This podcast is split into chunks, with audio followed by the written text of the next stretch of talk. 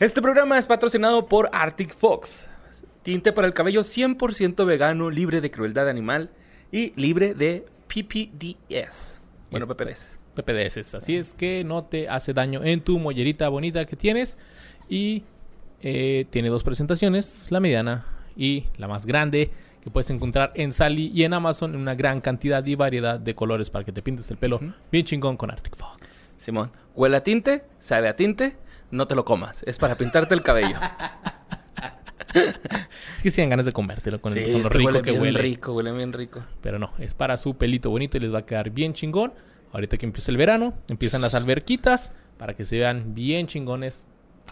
Se van a meter a la alberca y no se va a ver el tinte desplazándose como si fuera un tinte chafa. Se va a ver chingón y va a quedar perdurando en su cabello. Y van a relucir y cuando les Yo pregunten... te traigo, te traigo en, los- en las puntas.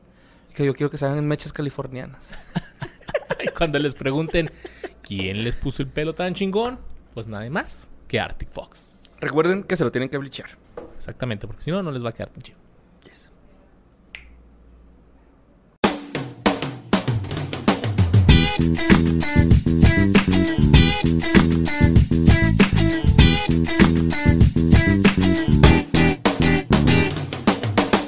Bienvenidos a un programa más de ¿Qué fue de ellos? El podcast donde hablamos sobre personalidades de los 90s o 2000s, ya han sido actores de, de cine, de televisión, deportistas, hasta caricaturas. Hemos hablado, Borre, para De todo. descubrir qué fue de ellos. Y hoy tenemos un episodio muy chido, un episodio de Amiguitos, Número 58. número 58 Tin, ya. tirirín, tin,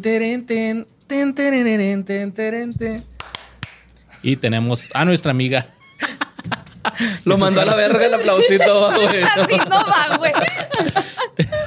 Ta, ta, ta, ta, ta. Ahí está. Ahí está. Ahí está, sorry. Y ya después de arruinar ese intro, disculpo, me disculpo, pero Que tenemos ya, a ya te graduaste Jessy. a tú cagar tus propios intros. Sí, Creo que nada más la primer- los primeros tres programas, güey, te los arruiné yo. Y Ya todo lo demás fui yo. Si te tropezaste, te fuiste tropezando solo. sorry. Y bueno, Jessy, Jessy, ¿cómo estás? Muy bien, muchas gracias por invitarme. Lujo de intro, lujo, lujo de intro. No, muchas gracias por invitarme a mi tema sorpresa, ya no tan sorpresa. Gracias, Luis. Lo arruiné, lo arruiné. No sabía que Borre no te había dicho que No, íbamos a no me hablar. han dicho de qué íbamos a hablar. Ajá. Pero Es que ya nos había dicho el boss que, que te gustaba Friends. Nos Ajá. había dicho, es que a ese morro le gusta Friends. Pero, este, tú me habías recomendado otro, ¿no? Que... Hemos escogido otro tema. Ese es el chiste. Hemos escogido otro tema. Eh, ajá. Y lo dijimos que no, que estaba muy chafón. Y lo otro nos, nos recomendó esta Jessie. Y dijimos, nah, pues, ya hicimos uno parecido. Entonces decidimos hacerlo el de Friends. Feliz. que Soy una enciclopedia para esto. Estoy es lista. todo, porque lo que queremos aquí es fe y legalidad de todos los comentarios que tal vez erróneamente se digan. Por eso traemos a nuestros expertos. ¿Llegaste a ver Friends eh, en latino o español latino? Creo que sí. No me acuerdo muy bien. En el intro decía amigos. Ah, sí. El vato, güey. Pues bueno, miren, vamos a empezar porque todos tenemos un grupo de amigos o varios grupos de amigos. Con algunos nos juntamos más que con otros, pero cada uno tiene su cotorreo y en cada uno tienen como que sus, sus personajes. Por ejemplo, ustedes, ¿qué grupos de amigos tienen? Tienen aquí, por ejemplo, tú? Ustedes.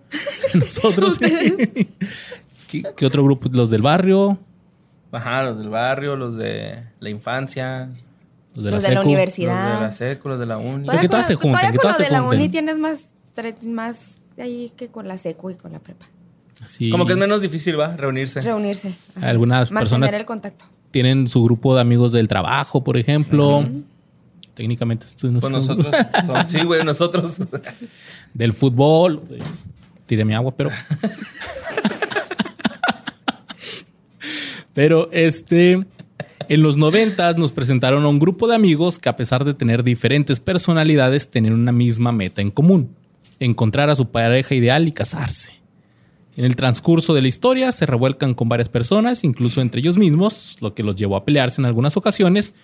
Pero como los amigos son amigos para siempre y por siempre, en las buenas y en las malas.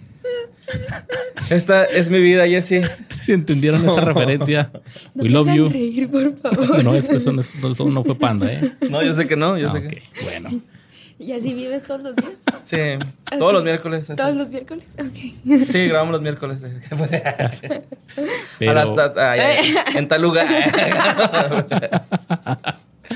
Pues Friends. Friends, esta serie, este sitcom de televisión estadounidense creado por David Crane y Marta Kaufman, que se emitió en NBC desde el 22 de septiembre del 94 hasta el 6 de mayo del 2004.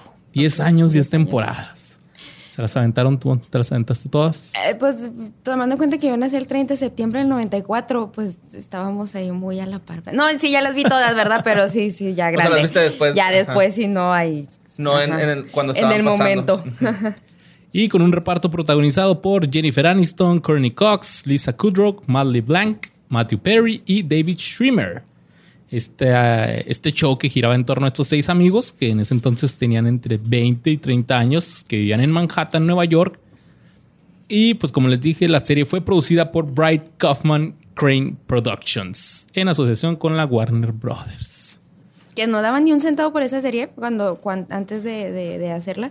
Inclusive a Jennifer Aniston creo que le dijeron de, el, la- el trabajo que tenía Ah, sí cuando entró a la serie de que no le iba a armar. O sea, Sí, que el, director le dijo. Le dijo, si te vas para allá no la vas a armar, reina. Ajá. No, Eh, ese, ese show no te va a ver el estrellato, le dijo. Simón. Y pum. Véngale, papá. Pues miren, Kaufman y Crane comenzaron a desarrollar Friends bajo el título de Insomnia Café. Esto entre noviembre y diciembre del 93. Fíjate, Jessito no nacía. Le presentaron la idea a Bright y juntos lanzaron un, este, un tratamiento de siete páginas. Que un tratamiento es, es como que el, el borrador se, le puede decir. estilizan, ¿no? el- Lo estilizan el, el guion. Eh, depende, ajá. O sea, por lo regular eh, el tratamiento es como una, una especie de resumen. Como un borrador. Como una sinopsis del argumento. Yo lo conocía como el argumento. Como que le ponen ¿no? notas, güey, ¿no? También Ajá. así de que en vez de este pedo, haz esto. Sí, Eh, man. Estás haciendo mal aquí esta Sí, parte man. del guion. Eso es- ¿Y lo cómo- checan, a ver si está bien hecho. Y como dicen ahora, se lo picharon a la NBC. Y después de varias reescrituras y cambios en los guiones, incluidos unos cambios de título, por ejemplo, se iba a llamar Insomnia Café y luego se lo cambiaron a Six of One. Seis, ¿Seis de uno? seis de uno. Y Friends Like Us. Amigos como nosotros. Pero la serie al final se llamó Friends. Qué bueno. Y pues recibió muchos, muchas buenas críticas, convirtiéndose en uno de los programas de televisión más populares de todos los tiempos. Fue nominada a 62 premios Primetime Emmy, ganando el premio a la serie de comedia más sobresaliente en el 2002 por su octava temporada. Y ocupó, bueno, más, pues sí, tiene el puesto número 21 entre los 50 mejores programas de televisión de todos los tiempos, de todos los tiempos, según la revista TV Guide. ¿Qué, qué estará haciendo la revista TV Guide ahorita en estos momentos? Justo decir, ¿todavía existe TV Guide? Se llama YouTube Guide. Una revista para que te diga qué, qué, Ujú, qué puede- qué videos puedes ¿Qué- ver. Sí, ¿no? Y el final de la serie se emitió el 6 de mayo del 2004 y fue visto por alrededor de 52.5 millones de espectadores en Estados Unidos, convirtiéndolo en el quinto final de serie más visto en la historia de la televisión y el episodio de televisión más visto de la década de los 2000. Wow. Ese, pues tenías 10 años, ¿no? Pues no lo viste No, en vivo. no lo, me acuerdo, te, tengo un tío, ya sabes, el, el tío que todavía tiene 30 y vive con su abuela, bueno, mi abuela, su mamá, eh, soltero, y que le gustaba mucho Friends, mucho, mucho, mucho, pero era de casi, casi, este... Nadie me moleste. Nadie me moleste. y si te atreves a la hora en la que él iba a ver su, su, su programa, no, como, como no. Entonces él sí estaba muy emocionado por ver Friends. Yo no le ponía realmente mucha atención, a mí nomás me gustaba así como que hacer el hangout ahí eh, y, y ¿Qué estás jugar. viendo, tío? Ajá, Simón, y molestar. Pero sí me acuerdo que lo vio y que sí era Friends y le encantaba. Y era hora sagrada la hora en que empezaban. Porque empezaba Friends y luego seguían otras más. Entonces sí. Y es que eran esos tiempos donde, pues, por ejemplo, ahora no- las series las estamos viendo cuando nosotros queremos. Y acá en estos tiempos era así de. En estos Tenías que esperar. Era día y era hora. Sí, y si te- se te pasaba, pues ni modo, hasta que se Sí, acabara man. la, la temporada y saliera en DVD. Por o- eso hay en película, películas en las que salen y lo dicen, me grabas la novela. Dicen eso. Ajá. Porque sí, Sí, podías ver ese programa que te perdías, ¿no? Porque realmente sí, eh, sí, porque Ah, si te ibas, sí se te iba a perder y ya se perdía y se perdía para siempre. Sí. Y luego después había estas videocaseteras que eran acá de ricos nada más. Que Ah, que las se programaban. Programar, ¿verdad? Ah, para Ajá. que grabaran solas tus, tus novelas. Chale, pues este final ¿Se les hizo emotivo a ustedes? ¿Les gustó? Sí, estuvo- como, como conclusión así de, de tu serie favorita. Sí. Bueno, no sé Sí, si es sí, tu serie sí. favorita, pero una de tus favoritas. ¿Te O sea, gustó sí- el final? Sí, me gustó. Pero, ay, es que me faltó. Yo siento que me faltó. Porque me, fal- me faltó conclusión. Es que como, como que siento que lo cerraron muy rápido, pues. O sea, como fue, ya vamos a acabar la serie, todos lo- los cabos que tenemos sueltos vamos a amarrarlos en 45 minutos. De putazo. Ok. Yo nada más quería saber qué pasó con Marcel, ¿Con quién? con el changuito. Marcelo se hizo famoso, no, se hizo famoso trabajando en Hollywood. Se- Ah, o sea, él hizo su vida en Hollywood como superestrella. Lo, lo último que supimos de él en- es un episodio de que es protagonista de una película de acción. Uh, nice. O sea, lo tienen que fue de. Está que fue de Marcelo. Después de la serie, eh, Joy tuvo su spin-off, pero no hablaremos de eso ahorita. Y aquí van unos dadadatos, como diría mi compa el calcio de Bote Podcast. Un saludo a ese güey. Aunque los productores siempre quisieron encontrar las historias adecuadas para aprovechar la ubicación, Friends nunca se rodó en Nueva York. Oh, por si no sabían, ¿eh? Ah, no manches. No, no era un depa de verdad. Era un estudio. Bueno, eso sabía, pero pues Nueva York. O sea, que Central Perk no existe. ahorita sí. Ah, ¿lo yo hicieron? creo Sí, lo hicieron. Ah, ya, qué ya verga. es Y hay atractivo varios turístico. bares, ¿no? Sí, Y y así. curiosamente todas, todas las sillas están volteando nada más para un lado para que salgan a cuadro. Y este es que Bright sintió que filmar fuera del estudio hacía que los episodios fueran menos divertidos, incluso cuando se filmaba en el exterior, y que la audiencia en vivo era una parte pues muy especial de, de la serie. Entonces la primera temporada se rodó en el escenario 5 de los estudios Warner Bros. en Burbank, California. Y eh, pues el intro de la serie se filmó en la fuente del rancho Warner Brothers a las 4 de la mañana, mientras que hacía muchísimo frío. Eso sí sabía. A las 4 de la mañana, que es esto, un llamado del RAM. En pleno con patrullas, diciembre. güey. Eso era con salvavidas, ¿no? En vez de patrullas. Esos llamados que son a las 7 y nomás no empiezan y tú estás ahí esperando nomás. ¿Y por qué no empiezan? No, que vamos, ya vamos, ya vamos. Y hasta las 4 de la mañana, yo creo. Por eso siempre es bueno llegar tarde tantito, güey, los llamados. No, no de esos consejos. Sean Síganlo, puntuales, no, ¿no? síganlo, síganlo, van a ver que sí. A comienzo de la segunda temporada, la producción se trasladó al estudio 24, que era más grande, y después se pasó a llamar el estudio Friends, después del final de la serie. Ay, güey. hasta ya quedó bautizado Como para auditorio de escuela, güey, que se muere un maestro y le Y ponen. le ponen el nombre de Auditorio, este, maestra Tomasa, así de Simón. Sí, sí, sí. Y el rodaje de la serie comenzó durante el verano del 94 frente a una audi- audiencia en vivo a quienes se les daba un pequeño resumen de la serie para que se familiarizaran con los seis personajes principales. Y lo que ya ha comentado el boss eh, anteriormente, contrataban a un, a un estandopero para hacer ese warm-up, ese calentamiento a la audiencia. ¿Y a quién contrataron? No decía a quién, pues imagino que un Pues chingo. Lisa. Kudrow era eh, ¿Estando comediante. Era- ella estudió impro, güey, ¿no?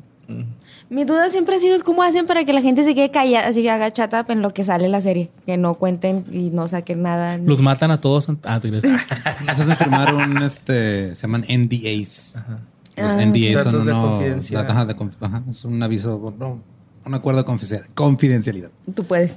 Que los, Sí, pueden, de- los pueden demandar, ¿no? Así. Así Y meter al bote. No meter al bote, nomás es una, no sé si es demanda legal o civil, pero sí te pueden demandar. O sea, si te dicen, te vamos a joder de alguna manera. Lo bueno que estos sitcoms se graban a madre, ¿no? Así, por ejemplo, episodio que se graba en marzo, en, en mayo ya está saliendo al aire casi casi. Podcast de producciones sin contexto. Sin colchón. sin colchón. Vamos a hacer uno de primaria para tener colchón. Y que salió mejor que todos los demás que Sí, estaban preparados, güey. Sí. No mames, qué triste. El final de la cuarta temporada se filmó en Londres porque los productores estaban conscientes de la popularidad de la serie en el Reino Unido. En sus contratos, creo que siempre hemos hablado aquí de, de- de los actores que han hecho, pero nunca hablamos exactamente cuánto ganan. Ajá. Ahí les va. En sus contratos originales para la primera temporada, cada los miembros del elenco recibieron 22.500 dólares por episodio. O sea, en ese entonces está muy bien. Chingo. Los miembros del elenco recibieron diferentes salarios en la segunda temporada, comenzando entre el rango de 20 mil hasta los 40 mil por episodio. Antes de sus negociaciones salariales para la tercera temporada, el elenco, que se hicieron muy amiguitos, eh, decidió entrar en negociaciones ahí con la Warner Bros. y ellos querían que les pagaran a todos lo mismo. Ah, entonces, esto está súper padre. Entonces se les pagó 75 mil dólares por episodio en la tercera temporada, 85 mil en la cuarta, 100 mil en la quinta, 125 mil en la sexta, 75 mil en la temporada 7 y 8 y un millón, me va a dar un infarto, en la temporada 9 y 10. Sí. Un millón de dólares más- por episodio. Nada más a las Episodio. morras, güey, les pagaban el millón, ¿no? Y, y es. No, todos No, tenían el todos, contrato ¿sí? de todos por igual. Todos eran, todos. igual. ten- de hecho, fue un, o sea, fue muy sonado en ese tiempo que se pusieron de acuerdo los seis para que les pagaran igual. Ah, no, las morras consiguieron el récord Guinness, güey, ya me acordé. Es que por ahí traigo el dato. Sí, o sea, porque no les habían pagado tanto a una mujer por una, Ajá. por un show. Sí, una- fueron las más pagadas, güey, en Como televisión. Como mujeres, pero eso ganaban lo mismo que los otros tres güeyes. Ajá. Haciendo de Aniston, Cox y Kudrow los, las actrices de televisión mejor pagadas de todos los tiempos. Y estás Sí, hablando que cada temporada era de que unos 20 episodios aproximadamente. 22, creo. 22 o 24, ¿no? ajá. Ay, Más ¿por o qué- menos. Todavía, tienen feria de Friends entonces. estos Ay, güeyes, exacto, ¿no? güey. Pelada, güey. Bueno, Y ahí te va, ahí te va, porque mira. Ah, ok. El elenco también recibió regalías de distribución a partir del año 2000, después de las renegociaciones. En ese momento, eh, el beneficiario financiero daba de una parte de las ganancias lucrativas a finales del programa. Esto solamente se le había entregado a estrellas que tenían derechos de propiedad en su propio show, como Seinfeld y Bill Cosby, de que les pasaran regalías de Sí, pues. Seinfeld fue el primer comediante en volverse billonario, güey, por puras regalías. Y pues sí, se el dice, sueño. se dice que hasta la fecha Friends Se ha generado, otro límite, yo digo, ¿no? Cabrón, güey. hasta la fecha Friends ha generado más de un billón de dólares en regalías y cada uno tiene el 2%. Pues no necesitan tener más. Pues no, son es un chingo de feria. Mames, yo me desaparecía a la verga, güey, de la tierra, güey, así. Compraba un pinche bosque, güey, ahí. Me internaba y ya. Pinche ganado, güey, para comer carne, porque pues no mames. Sí, huevo, claro. Puros pinches angus, acá. Y ya me. Sí, Tu ya propio vi. Whataburger ahí como Ricky Ricón. ¿no? Sí, güey. mi chiquipulta o cosa. Con mi chiquipulta hacia el lago, güey. sí. O sea, de puras regalías han ganado dos millones de dólares, güey, cada quien. Yep. De puras regalías. El creador de la serie, David Crane, quería que los seis actores fueran igualmente prominentes y la serie fue elogiada como el primer show verdadero de conjunto. O sea que los seis eran como que los Igual de principales. importantes. Ajá. Los miembros del reparto hicieron esfuerzos para mantener este formato durante toda la serie y no permitir que ningún este, personaje dominara más que los demás. Para hacer esto también se inscribían en las mismas categorías de premios, así para Emmys o cosas así. ¿Todos contra todos? No, no, no, o sea, ellos como grupo, Ah. nadie individual. Ah, ok, ya. Y pedían aparecer juntos en las fotos de portada de, de revistas, Ah, qué especialmente chido. La la neta, qué chido que hayan tomado esa postura, porque luego hay unos que se ponen bien divas y nomás quieren así, no, yo quiero todo, güey. Ajá. Y los miembros del elenco también se convirtieron en mejores amigos fuera de la pantalla, tanto que la estrella invitada recurrente, Tom Selleck, informó que a veces se sentía excluido. Ay, pobrecito. You can sit with us. pobrecito, güey. Pues Mi hija que- ficticia tampoco me habla. no me pela, está con sus amigos y no me pela. Pero qué chida, no corte. Y lo, eh, vente, peda en la casa de la Jennifer y la chingada. Y no sé. Te imagino ¿Cómo estar, en tu, pasa aquí? estar en tu casa en pijama y luego de repente te- las fotos acá de la party de tus, como de tus amigos que se fueron sin ti, güey, después del jale. Y los, güey co- y cuando los hablaba- comentarios, no, eh, invitaron a este güey. Y lo, nah, ni siquiera está en el grupo. Y lo sigo. Y lo, ah, borra. El Chandler lo dejaba hablando solo, ¿no? Y lo decía, oye, ¿y Perry? Dejo, güey. Estuvo bonito, güey. Estuvo Estuvo tiernito. padre, sí. Estuvo Tiernito, Además que en vez de irse a pelear contra un este genio malvado, el güey se va a meter Iba a periquear. Iba al baño a periquearse, ¿no? Y el 12 de noviembre del 2019, The Hollywood Reporter anunció que la Warner Bros. estaba desarrollando una reunión de Friends para HBO Max que se Ten, presentaría ten, el regreso de todo el elenco y los creadores. Este podcast está patrocinado por HBO. Ah, no es cierto. Pero estaría toda madre HBO. Pero Max. por favor. Y el 13 de mayo del 2021, o sea, hace poquito, se lanzó un tráiler que anunciaba oficialmente Friends, la reunión, también conocida como The One Where They Get Back Together. ¿Salió hoy? Está programado para el 27 de mayo del 2021. Salió hoy que estamos grabando. Así es. y- Miércoles 19 de mayo del 2021. O sea, salió el tráiler, no la no, noticia. la noticia, La no, noticia. que se estrena. Acá está de. No, No, se estrena para los que están viendo esto, se estrena pasado mañana. 27 de mayo, acabamos de decir. Simón. Se estrena, así que. Sí, todos los, todos los episodios se llamaban algo así, ¿no? Empezaban The One, y, o sea, de- en el que pasaba esto, en el que hacía esto, ¿no? Como que todos tenían el mismo Ah, no, nombre, Sí, todos los, los episodios tienen ese como ese formato. Ajá, en el nombre. Y- Imaginación. Este. Este, este episodio lo estamos grabando antes de esa reunión, así que si Ajá. ustedes lo ven ya después, pues todavía no sabemos qué pasó, ¿eh? Nomás es que para se que- reunieron y están ahí juntos los seis y se quieren todavía. Es para que pues, vayan y lo vean, güey. Lo estamos advirtiendo. Es una noticia en forma de podcast, cabrón. No mames. Ay, güey. Diles la verdad, porque diles es que es para que no estén chingando que no dijeron la, la reunión. nah, yo no dije eso. Lo dijo Luisardo. Y pues ahora vamos a conocer qué fue a ya 16 años de que terminó la serie. Más o menos, si mis cuentas no me fallan. Y si me fallaron, 17. Ay, güey, ya estoy bien Vamos vieja. a ver La Jessica. qué fue de los actores de Friends. Sí, mo. Dale, Borja. Yo creo que este episodio, mi Luis, Jesse, vos, Eh, todos aquí presentes. ey. Este episodio es el clásico de, de que hemos acuñado en este podcast de todos tenemos un amigo, ¿no? Sí, Yo creo que todos van a empezar así, güey. Todos tenemos un amigo, güey. Y este es un recordatorio. No te burles de la gente gorda. Tenemos sentimientos, nos lastiman fácilmente y nuestro corazón está grasosito.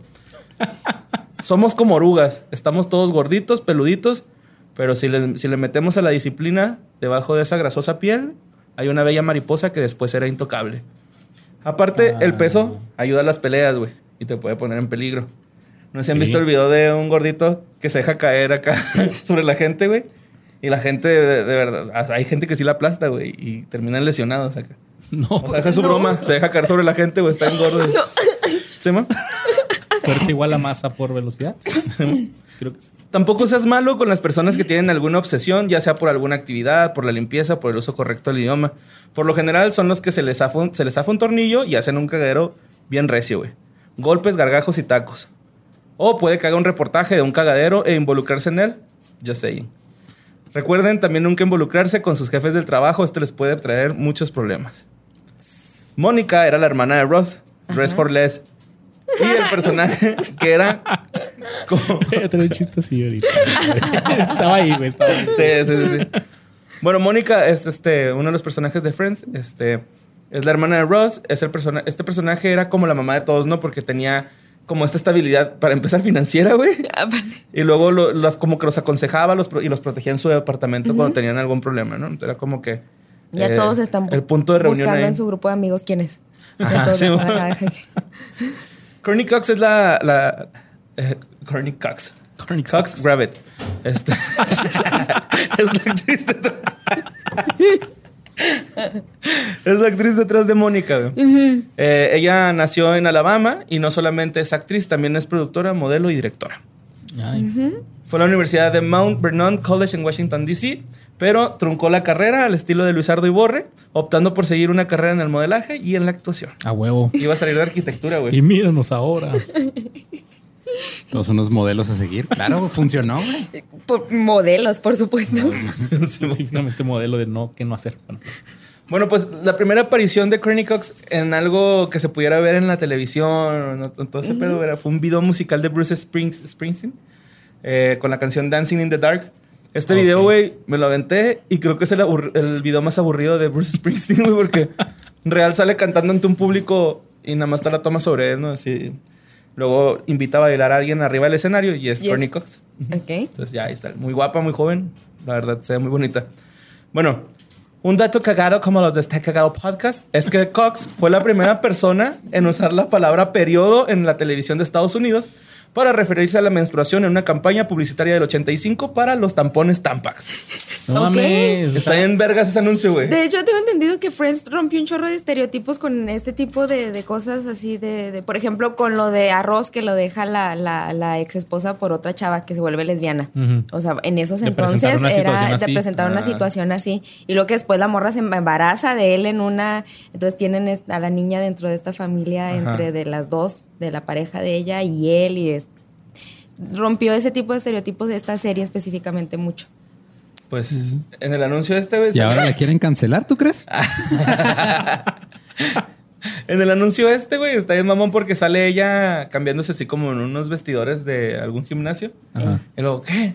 ¿Es en serio que tú usas este toalla sanitaria? Tienes que probar Tampax y la saca así de su locker, güey. Lo empieza a anunciar acá en cabrón hacia la cámara, güey. Pero bueno, sus primeros papeles en el cine incluyen Master of the Universe en el 87 y Cocoon, The Return, en el, 60 en el 88. El regreso de Cocoon. Ajá, El Cocoon. el Cocoon. el cacaroto, güey. Sus primeros trabajos en televisión incluyen un papel protagonista en la serie Misfits of Science. Esto fue en el 85 y luego un papel recurrente en la, fami- en la serie Family Ties. Es una donde salía Michael J. Fox. Sí, sí, hablamos de ¿Sí, ella. Tuvo un papel secundario como Jewel, un asistente de uñas para el personaje de James Belushi en la película de fantasía del 90, Mr. Destiny. Luego en el 94, luego de su debut de la comedia en Friends, en donde por cierto ella iba a hacer el papel de Rachel, pero al último se aventó el de Mónica, güey. Eh, Cox Gravett apareció con Jimmy Carrey en la película de Ace Ventura, Pet Detective. Ah, En- buenísima. En Seinfeld, en el episodio de Wife, como la novia de Jerry Seinfeld, eh, se llama Mary. Y de acuerdo con el libro Guinness del 2005, Cox, junto con su coprotagonista femeninas, se convirtieron en las actrices- más pagadas de la televisión de todos los tiempos. Eh, un millón de dólares, ya dijimos que por episodio, durante las dos temporadas de Friends. A ella no era Courtney Cox, ya era Courtney Cox Arquette. Se casó con. Sí, con el, con el Era algo de la productor. serie. él. Era productor, ¿no? Era produ- era algo, algo tenía que ver con la serie. Sí, claro. Güey, pero no pendeja. Se pues te digo, ya ganaba el millón ahí, güey. pues. Eh, bueno, mientras hacía Friends. No, que no se casó con un actor. Sí, Sí. era un Con actor, David. Arquette. Era David Arquette. Ajá, David Arquette. Pero no tenía nada que ver con no la era, serie. era productor, güey, de la serie. No. ¿No? ¿Nada? No. Ah. Ay, perdóname. Cabrón, no, una disculpa, Mónica. Pero bueno, mientras hacía Friends, Cox salió en la película de Scream del 96, Scream 2 en el 97 y Scream 3 en el 2000, como la reportera Gail Withers. Sí, es cierto, es Es ella. Es ella. No mames. Sí, de hecho, cuando hicimos el Historias del Más Acá, güey, donde hablamos de Scream, Scream Simón. así terminamos de ver la movie y luego dice, me dice Daniela, mi esposa, me dice, güey, no mames, ¿cómo actúa cabrón esta Mónica? Y le digo, ¿cuál Mónica, güey? Lo, Courtney Cox, güey, la reportera. Y yo así de, mames, es ella. Ni me he dado cuenta, güey, hasta que esta morra me dijo. Pero es que es de esos casos en los que los casquillas en papeles. O sea, ya los reconoces. en- pues sí. Simón, sí, ya, ya sabes qué pedo, ¿no? Eh, sus otras películas incluyen The Runner, eh, 3000 Miles to Graceland y The Shrinks Is In, eh, a finales de los 2003. Cox y Arquette produjeron una temporada del reality de televisión Mix It Up. Un Ok. reality show. También apareció como Wendy Bronson junto a Adam Sandler en Bedtime Stories. Ah, esa no la he visto, güey. Sí, Ni ¿Está yo, chida? güey. Dicen que Es la está hermana Es loca como para niños, compulsiva. ¿no? Sí, es una, es una película de niñas y ella hace, hace cuenta del papel de Mónica, pero de mamá soltera, en mamá soltera. No, ok. Haz de cuenta. Me han dicho que está buena esa película. Es raro que me digan que una película de Adam Sandler está chida, pero me- está chida. Bueno, ella debutó como directora en el 2014 con la película Just Before I Go. Y después del papel de Friends, eh, Cox fue la primera opción del productor Mark Cherry para un papel estelar como Susan Mayer en Desperate Housewife. Pero, pues ella ya estaba en Barcelona, ¿no? Andaba pregnant. Ah, y entonces, entonces ya no, pudo- tuvo Ya que no. rechazar el papel. Ujú. Eso, noviembre del 2005, que tuvo un lanzamiento limitado en cines con Tim Allen. y, sí, güey. Y en la nueva versión de The Longest Yard. Con, como la novia de Adam Sandler, güey, que es la que le roba el carro, ¿no? Oh, Simón. Que la encierran en el closet. Que la encierran en el closet, Simón. Mean Machine. Buenísima. Mean Machine. Bueno, ella también ofreció su voz para la película animada Barn, Barnyard. Y en el 2007, Cox y Arquette decidieron hacer un proyecto de esposos e hicieron una serie donde ella interpretó el papel de Lucy Spiller, una editora de prensa en Dirt. Que no creo No que haya funcionado, ¿verdad? Obviamente. No, hicieron una porque- temporada y ya no queremos más. sí, claro. En julio del 2008, Entertainment Weekly anunció que Cox había sido firmada para estar en tres episodios para la serie Scraps. Eh, Courtney Cox fue pareja también de Michael Keaton en el 89 y 95. Ay, ay. Contrajo matrimonio en el 2 de, 12 de junio del 99 con el actor David Arquette, a quien conoció durante el rodaje de Scream. La Ah, pareja tuvo una hija, Coco Arquette, nacida en junio del 2004. ¿Coco? Ajá, Coco. Su ex compañera de Friends, Jennifer Aniston, es la madrina de su niña. Ah. Nice. Que ahorita, me- bueno, me di cuenta mientras escribía el, el- el guion de los que me tocaron, güey, que un chingo de familiares de los de estos güeyes están como que muy pegados a Jennifer Aniston. Pero cabrón, güey. Pero pues Ok. ahorita Y pues la de la lana. puede ser. bueno, en ese mismo mes, Cox y Arkid fundaron la compañía productora de televisión denominada Coquette. Coquette. Coquete. Así Coquete, coquete audaz. Ajá, como coquete. Coquete. Ajá. 13 de octubre del 2010 anuncian su separación tras 11 años de matrimonio. No. Eh, porque David Arquette habló de una infidelidad que le tuvo en un programa de radio y O sea, ¿Él a ella o ella a él? él a ella. Ah, Ok. O sea, llegó y lo, te estaba escuchando, pendejo, como que muy infiel. Ah, este. Oh, espero que mi esposa no esté escuchando esto. Sí. O la aplicó a la Seinfeld, ¿no? Y a, de- a la. ah, Seinfeld, a la pinche Jay-Z y al pinche acá. ¿Cómo se llama este? David Letterman. De- Voy a decir antes de que me cachen. Entonces, el 13 de octubre del 2010 anuncias. Ah, sí, ya lo dije. Hasta el 2015 fue la estrella de comedia de situación Cougar Town. Actuación que le hizo que la nominaran a Globos de Oro por su papel de una disparatada divorciada quien debía acostumbrarse a su vida de soltera en medio de fugaces pretendientes y un hijo adolescente. Pues estaba actuando su vida, ¿no? Esa serie fue hecha por el güey que hizo Scrubs. Entonces, como que la, aga- la agarró después de que estuvo en Scrubs. Y mucho del elenco de Scrubs sale en esa serie también. Órale. Sí, pues de hecho eh, aparecen también los ex-friends, que son... ah, apareció Lisa Kudrow, Jennifer Aniston y Matthew Perry. cameos ahí también. La actriz aparece en el capítulo especial de Friends, The Reunion, el cual se estrenará hasta el 7 de mayo. Actualmente tiene 56 años y revivirá su personaje. Y mira, se Está- ve como si ni un año hubiera pasado por ella. Y está bien chido, güey, que hoy todos acaban con lo mismo.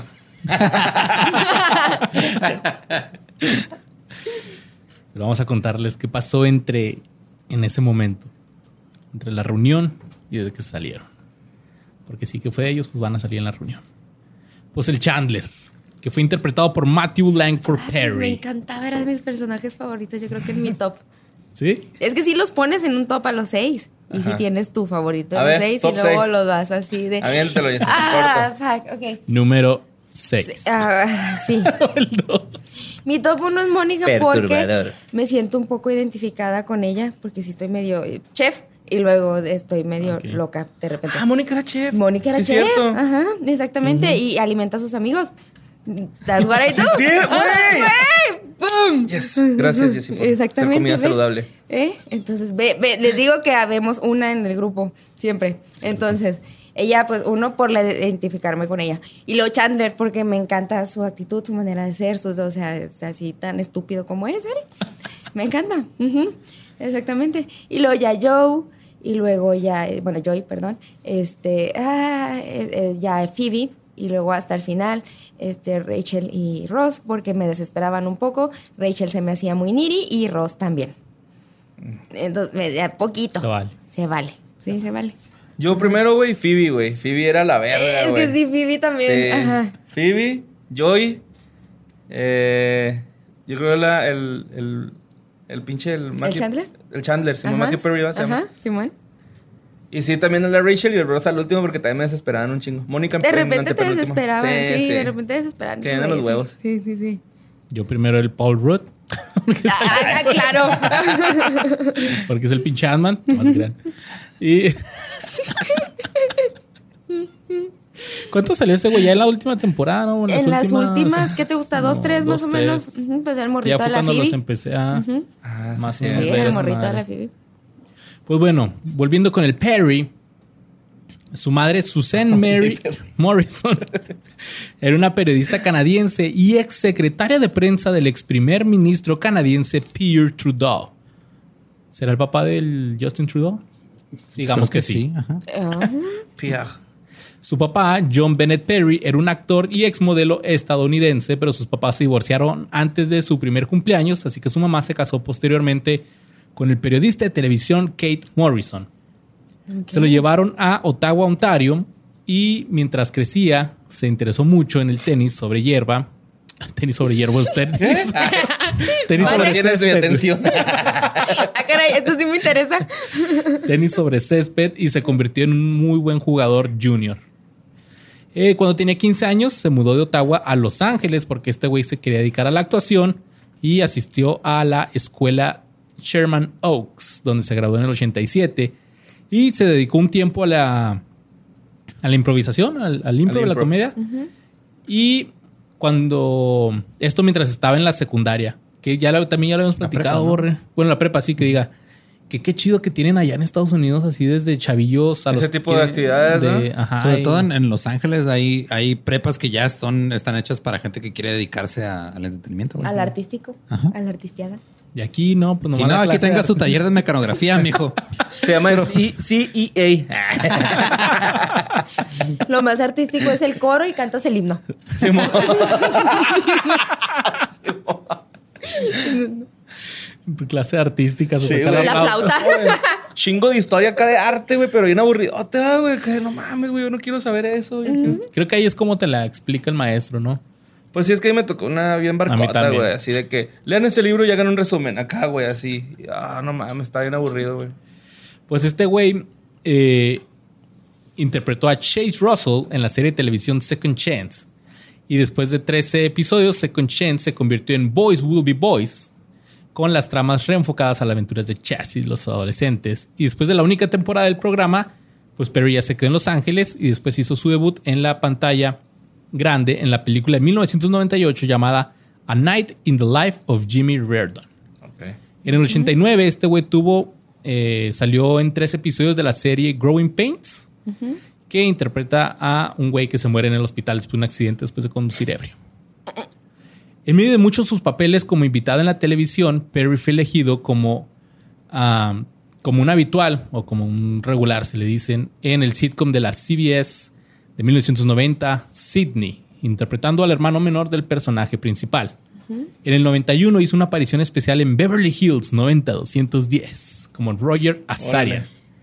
Ok. Perry consiguió su próximo papel protagonista de televisión en la comedia Home Free, que se emitió solo 11 episodios y después eh, lo cancelaron. Bye. Intentó conseguir una audición para el piloto de 6 de 1, que más tarde sería conocido como Friends. Amigos. Matthew Con Perry. Matthew Perry. Jennifer Aniston. Lisa Kudrow. Michael Jackson. Michael Jackson. así, güey. Sin embargo, como estaba participando, estaba haciendo un, un piloto de una serie que se llamaba LAX 2194, pues como que no lo quisieron agarrar, pero al final este sí le dieron el papel de, de Chandler. O sea que fue última opción. Fue como que, no sé si última opción, pero fue así que, mira, este güey es bueno, y pero está haciendo esa madre, se me hace que va a tener pedos. Eh, Como No, que de hecho- la pensaron. A, a ver si tú sabes este rollo, Jesse. Hey. Pero yo vi como una reunión que hicieron donde no pudo ir Matthew Perry. Pero Lisa Kudrow se burla de que ellas, ella y las otras dos muchachas hicieron audición. Ajá. Y que Ross y Matt LeBlanc como que no. Así no como que los agarraron así nada más. Ahí te voy a O sea, como que tiró la, Bueno, tiró ¿ese la el pedrada. Sí, yo traigo el del Ross, Sí. traigo eso. Oh. Tiró, tiró una pedrada así, Simón. No me la sabía. A ver, échate. Y el chisme. Favores sexuales. Ah, no te creas. No, no. No, no, ahorita traigo, traigo los datos. Y pues bueno, De este eh, podcast. pues salió en Friends y pues pum, pegó bien cabrón. Y mientras estaba Friends, Perry ¿Puedo pegar más, cabrón?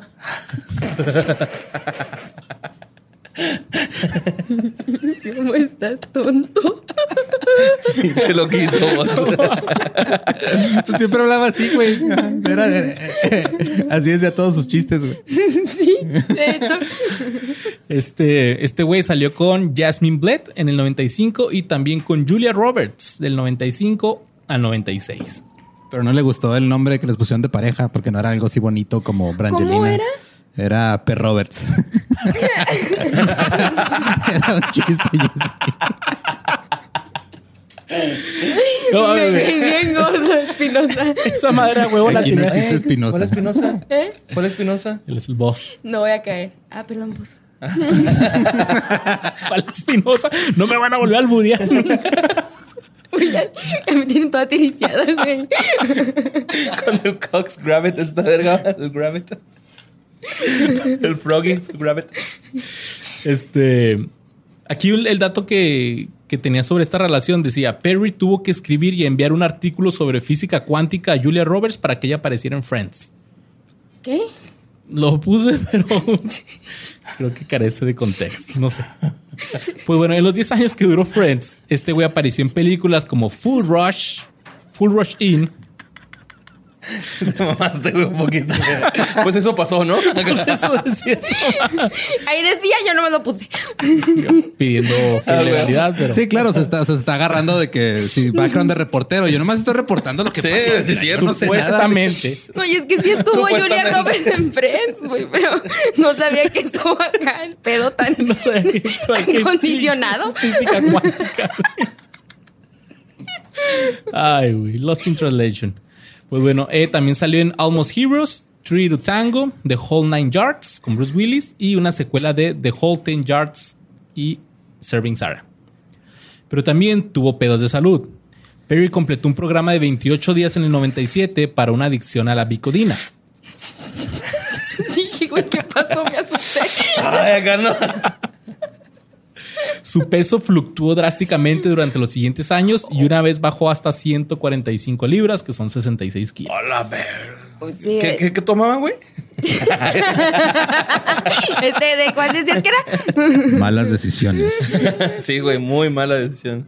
En el 2000 perdió 20 libras debido a una pancreatitis e ingresó nuevamente en rehabilita- a rehabilitación en febrero del 2001 por su adicción a la bicodina, la metadona, las, metanfet- las an- anfetaminas y el alcohol. Y la cocoshka, la cocoshka estaba presente todo el tiempo. Pues este güey estaba filmando Serving Sarah en Texas cuando sufrió severos dolores de estómago y fue a Los Ángeles para ingresar al hospital Daniel Freeman de la Marina del Rey y la publicista de Perry confirmó su estadía en rehabilitación. Más tarde, Perry reveló que debido a sus problemas de adicción no recuerda tres años de su tiempo en Friends. ¡Wow! Él dice que algo entre la tercera y la sexta temporada. Ay, más o menos. Más o menos, por ahí no lo traigo. Al menos sí recuerda No la les ando registrando esa Pobrecillo, información. güey. Qué culero llegar a ese punto, ¿eh? Ya hay que Pero las risas ya- no faltaron. Ya, Sí, estoy, estoy ya hay que bajar ya- No, güey, pinche. El buen campusano, ¿cómo le ha hecho, güey? A ella se le cayó una maleta, me disculpas, en la cara. Ah. Acuérdate. Si bien es conocido Una principalmente. maleta de coca y se abrió. Así va, güey. Como tenía las manos ocupadas para reempacarla, dijo, no, pues la inhalo y luego ya la, la- la- la Scarface. exhalo. Eso fue lo que ella dijo en la tele. Pues si bien es conocido principalmente por sus papeles cómicos, Perry también se ha forjado una carrera en el drama, particularmente en su interpretación del abogado asociado de la Casa Blanca, Joey Quincy, en The West Wing. Sus tres apariciones en esa serie le valieron dos nominaciones al Emmy como mejor actor invitado en una serie dramática.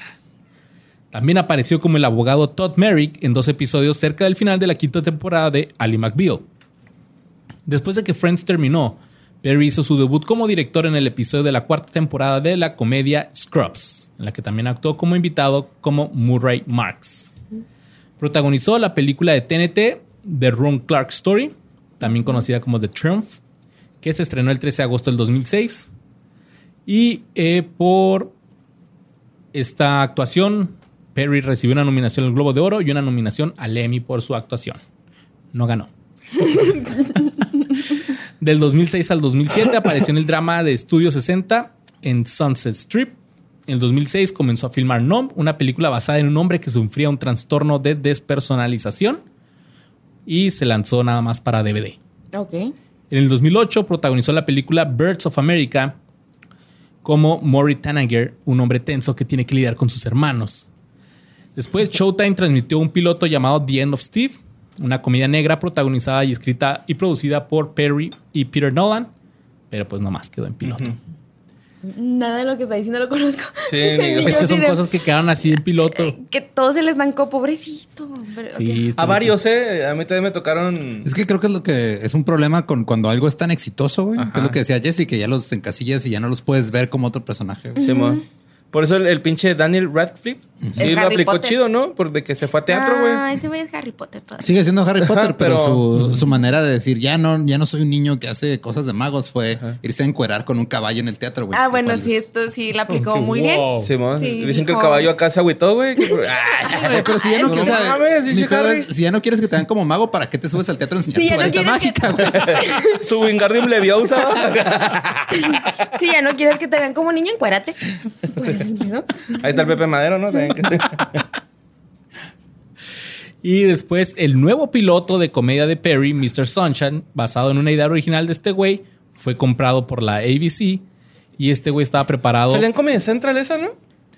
Pues no, Yo creo ya ABC. las repeticiones, ¿no? Ajá, se me hace que sí, como las repeticiones o algo ya. Sí, Pues la ABC se lo compró, pero después de nueve episodios le dijeron, ¿sabes qué, carnal? No se arma. Mira, sí también regreso. Central así fue. y pusieron la familia peluche. Vecinos. Sí, Oye, en las series, porque tengo varios y también con otro, otro actor que voy a hablar ahorita, de que cancelan la serie. Cuando, por ejemplo, esta la cancelaron a los nueve episodios. O sea, se habían grabado nueve episodios, normalmente se graban nueve y luego a lo mejor salieron tres nada más. O a lo mejor sí ya pasa- tenían un chingo así grabados. pasan algunas. De hecho, hay series que, por ejemplo, se grabaron así media temporada y luego nada más salieron varios episodios al aire, no salieron completos y luego ya se perdió y ya no- los demás no salieron al aire nunca, güey. Hay algunas que sí, por lo menos nomás sacan lo que ya tenían grabado y ya no hacen más, pero depende de la producción. Y lo culero que esté, ¿no? Así de que si de plano no tiene nada Si de estás viendo si funciona, si Como no. Alf. si- Sí es bueno. chingón. Pero la cancelaron, güey. Sí, pues digo, es que también hay unas que las cancelan, eh, o sea, dicen, ah, ¿sabes qué? Ya no le está yendo chido, ya que se acaba la temporada y ya no va a haber, ya no la renuevan para otra temporada. Ándale, una cosa es no renovar y otra es aquí, ¿sabes qué? Ya mañana no va a salir tu episodio, güey. Vamos es. a poner Ajá. familia peluche. Ay, ay, bien cagalera. En el 2009 protagonizó la película 17 otra vez con Zac Efron Ah, Claro. interpretando a el mayor Michael Donald. Bueno, o sea, Michael Donald pero grande, ¿no? Porque es O cuando... sea, saqué Efron grande. Entonces me estás diciendo que Zac Efron ahorita se ve todo raro porque Se Para está, ser como, quiere ser como Matthew Perry. se Para está allá va, convirtiendo en Matthew Perry, exactamente.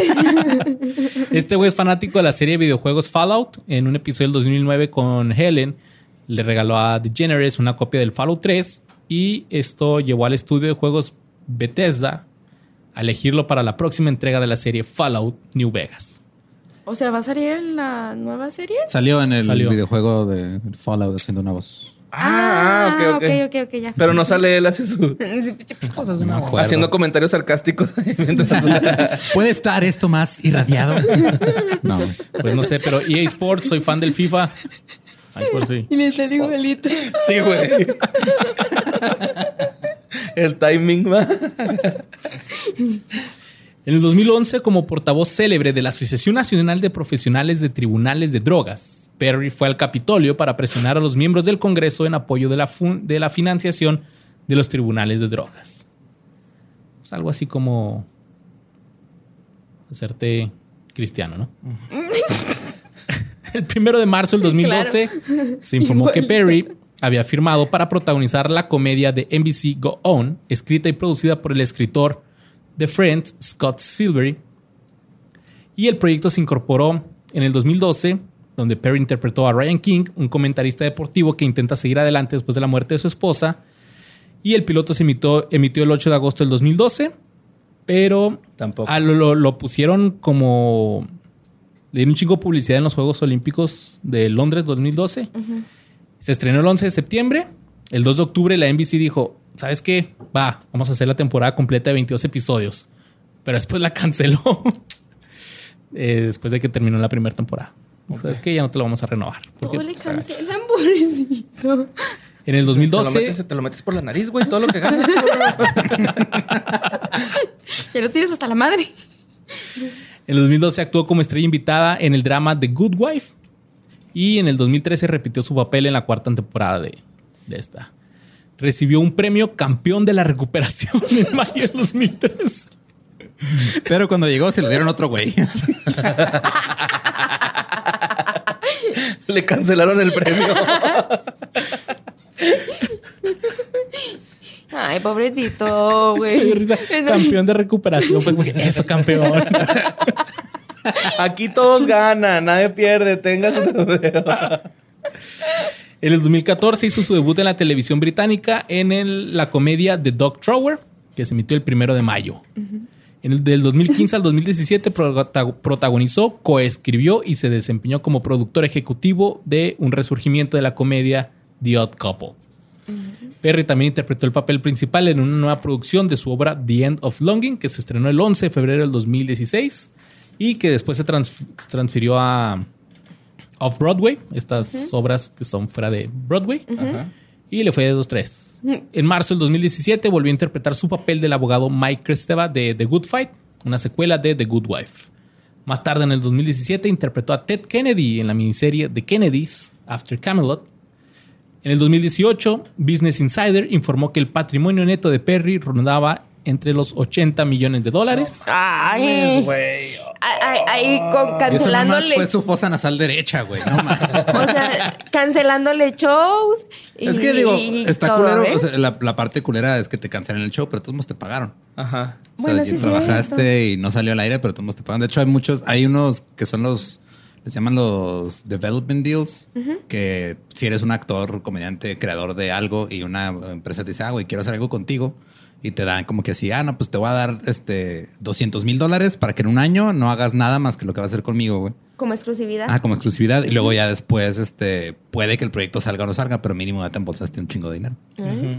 Y aparte se ve como que este güey sí ahorró lo que le pagaron en Friends, ¿no? Sí, güey. De pérdida ahorró algo. Con un éxito tienes. Varios ladrillos ha de tener en su chan ese güey. En agosto del 2018 se informó que Perry se sometió a una cirugía abdominal para reparar una perforación gastrointestinal. El 15 de septiembre reveló en un tuit que había pasado tres meses recuperándose en el hospital después de la cirugía y se comprometió con Molly Hurwitz, una gerente en noviembre del 2020 y se rumoreaba por primera vez que estaban saliendo en diciembre del 2019 cuando según esto habían pasado la Navidad juntos. Pues actualmente Oh. He's El in Chandler. love. sí. tiene 51 años y está confirmado para la reunión de Friends. Todos están confirmados. De hecho, todo está como. Sí, güey. Hasta ahorita, güey. No va a ser que el mero día. Se- Diga que uno, se muera uno, güey. Ay, No, cállate. O semáforo rojo, güey. no. Allá están vacunados, güey. No, el Leprechaun sí llegó por Jennifer Aniston. Pues bueno, güey. Todos tenemos un amigo, güey. Todos. Siempre hay uno que no encaja, pero se acopla cabrón. Que lo tachas de crazy, pero no está crazy. O siempre anda ebrio, o uno no sabe, nunca sabe, ¿verdad? Pero todos tenemos un poco de actitud zen en nuestros cuerpos. Y es el no me importa, el que hace que te pongas cabrón y al tiro, güey. También puede que corras de la verga, pero te vale que te vean feo. Tú igual lo haces porque te divierte y la pasas bien, te distraes. La más rara del grupo es, es Phoebe, interpretada por Lisa Kudrow. Que se llama Valerie, no sabía. Lisa Valerie Kudrow se llama. Ah, ok. Ella nace en Los Ángeles, güey. Es comediante, actriz, escritora y directora. Eh, nominada a los Globos de Oro.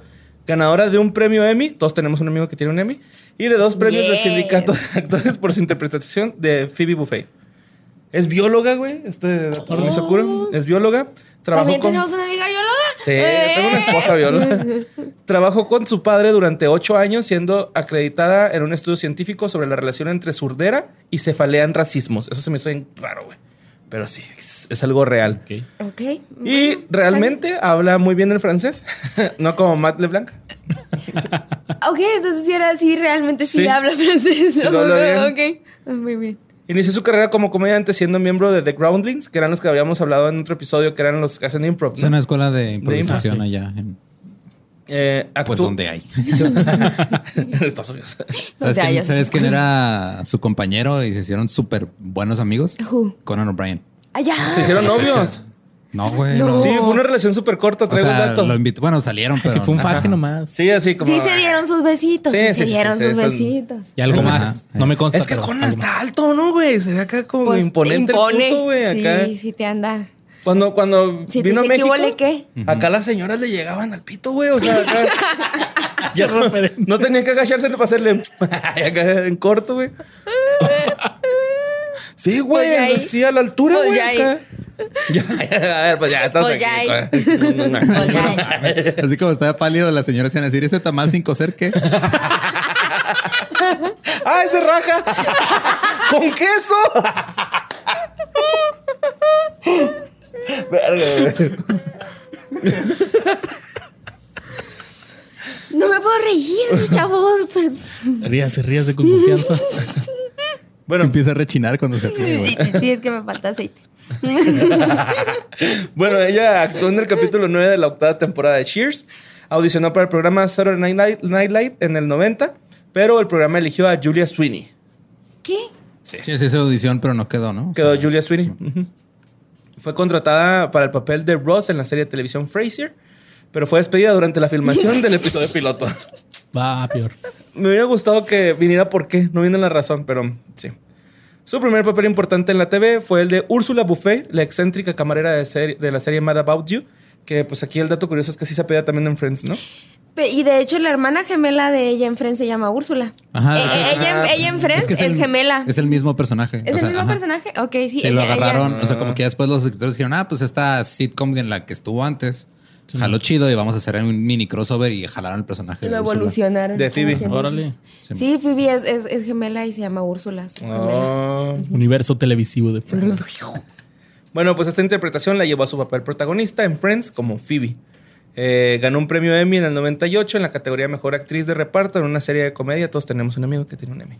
Del elenco de la serie, ella ha sido la protagonista con más candidaturas ha conseguido en, que ha conseguido en estos premios. Ella y Jennifer Aniston son las únicas que han ganado este premio. Ok. Ya te chingo un dato. ¡Pum! No, está bien porque se supone que todos entraron en la misma. Bueno, pues, Es que, o sea, entre ¿cómo, ellos, cómo vas a nominar mejor actriz a los seis? Ajá. O sea, bueno, puedes nominarlas a ellas tres, pero a los otros tres güeyes. pues no sé. Yo no hice los Emmys. Yo nomás gané uno. Más gané. Bueno, ha participado en filmes como Romy and Michelle, Lo opuesto al sexo, Colgadas, Marcy X, Analyze, Analyze This y su secuela Analyze That. ¿Esa cuál era? Era la de. Era. ¿Es de Adam Sandler? No, es de Ben Stiller, no, es de. ¿Cuál? De esa no, no, no, no vi. Sale Anthony Hop. No, ¿cómo se llama este? Analyze That. Analyze this y Analyze Ah, that. sí, es, es este, es Robert De Niro. sí. Robert De Niro, Robert De Niro. Sí, que Billy Crystal es su psicólogo, ¿no? Sí, bueno, ya me acordé. Cierto. True. Pues también protagonizó un filme biográfico que se llama, se llama Wonderland, película que relata la vida de la estrella porno John Holmes. Uh, Interesante. Salió en la movie Excesos en el 2003 e hizo todas sus escenas en tan solo tres días. Hiciera un chingo lo que tenía que. Eh, Kudrow personificó a Valerie Cherish, el personaje principal en la serie original de HBO, The Comeback. La serie se estrenó en HBO en 2005 y además fue co-creadora, escritora y productiva, productora ejecutiva de esa serie. Ok.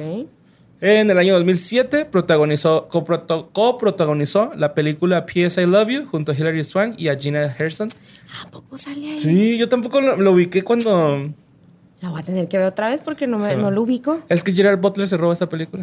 Ajá. Lo siento, sí, pero- claro que es, de hecho. ¿No le he visto esa, esa acá, esa super cursi tipo de notebook? Sí. Sí, Sí, sí, pero sí, sí, Ah, sí. vela, güey, neta, güey. Está bien bonita, güey, si tienes que Ah, no mames, estás a volver a enamorar, güey, neta, güey. Bueno. En español es Posdata te amo. Postdata ¿no? te No, amo. Sí. Ponle Lisa Kudrow. o Gerard Butler. Ok. Ese mismo año protagonizó la comedia ácida Cableu- Cableui, dirigida por Scott Prendergast. Una película independiente que eh, no le iba a mencionar, güey, pero al parecer es una película que tiene un chingo de críticas súper buenas, sobre todo para Lisa. Eh, de hecho, muchos críticos coincidieron que, eh, o sea, que criticaron esa película, que Lisa es la que como que interpretaba mejor al personaje en Friends, así como que ella era la actriz más Ok. chingona que pudo haber tenido Friends, güey, del elenco. Por, la, por esa película, sí sé, como que tuvo un chingo del... Por su Tumblr. O sea, nivel como de que era la que actuaba mejor. Ajá, Sí, su nivel de actuación era impresionante. Sí, ma. En 2008 participó en la película Hotel para Perros. Ah, huevo. Oye, verga, que está ese dato de los- Oye, esa sí la vi. ¿no? Interpretó también el papel de la madre de Will Burton en la película School Rock Band. Oh, ok, no es School of Rock, ¿verdad? Es School Rock. ¿va? Rock Band. Rockman. Ok. En 2009 participó en el, en el film, en la película El amor y otras cosas imposibles junto a Natalie Portman y Sc- Scott Cohen. Cohen. Cohen. en enero de 2011. Bien puber todo, güey. Cohen. bueno. En enero del 2011 se reveló el casting original de la serie estadounidense Modern Family, pero resulta que, que siempre no. O sea, Ajá, te iba a decir, ella estaba no. ya incluida, pero al último, ¿sabes qué? Nela. Si hay algo que he visto más que Friends, es Modern Ah, Family. pues ya, ya sabemos para cuando se acabe Modern Family, ¿no? Porque Y pasen 10 No, años. ya, ya, ¿Ya? Se acaba de 11 temporadas, las acaban de terminar. Madre. Yo sí quiero saber qué fue de Sofía Vergara. Bueno, También. pegó Dios ahí en un cuarto de un niño, güey. En 2011 fue guionista, productora y protagonista de una comedia que se emite en internet llamada Web Therapy, donde interpreta a Fiona Wallis, una psicóloga que hace consultas por internet de psicología, ¿no? Ok. Salió en Bad Neighbors 1 y 2, en Longshot y Bookmarks. Smarks. Booksmart. Book- Booksmart. Siempre es la directora Smart. de la escuela. Smart. Sí, Booksmart es Sí, como. es la decana. Booksmart es como Superbad, pero son dos este, chavitas.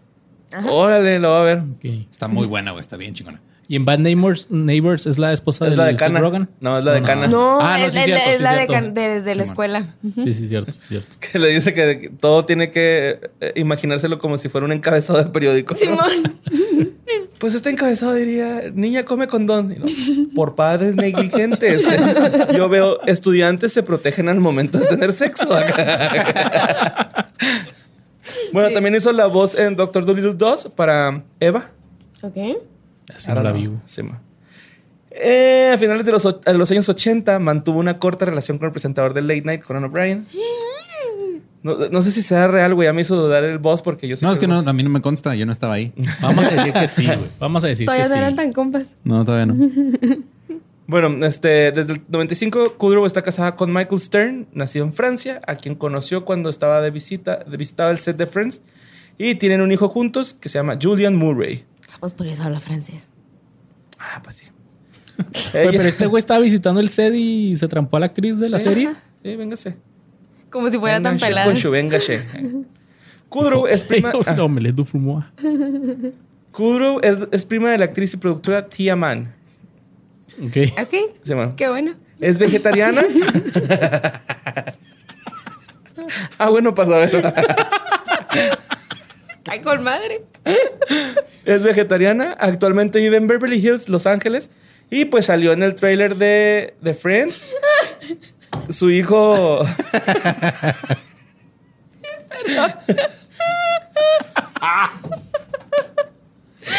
ya pasó. Ya, ya, ya, ya, ya, ya.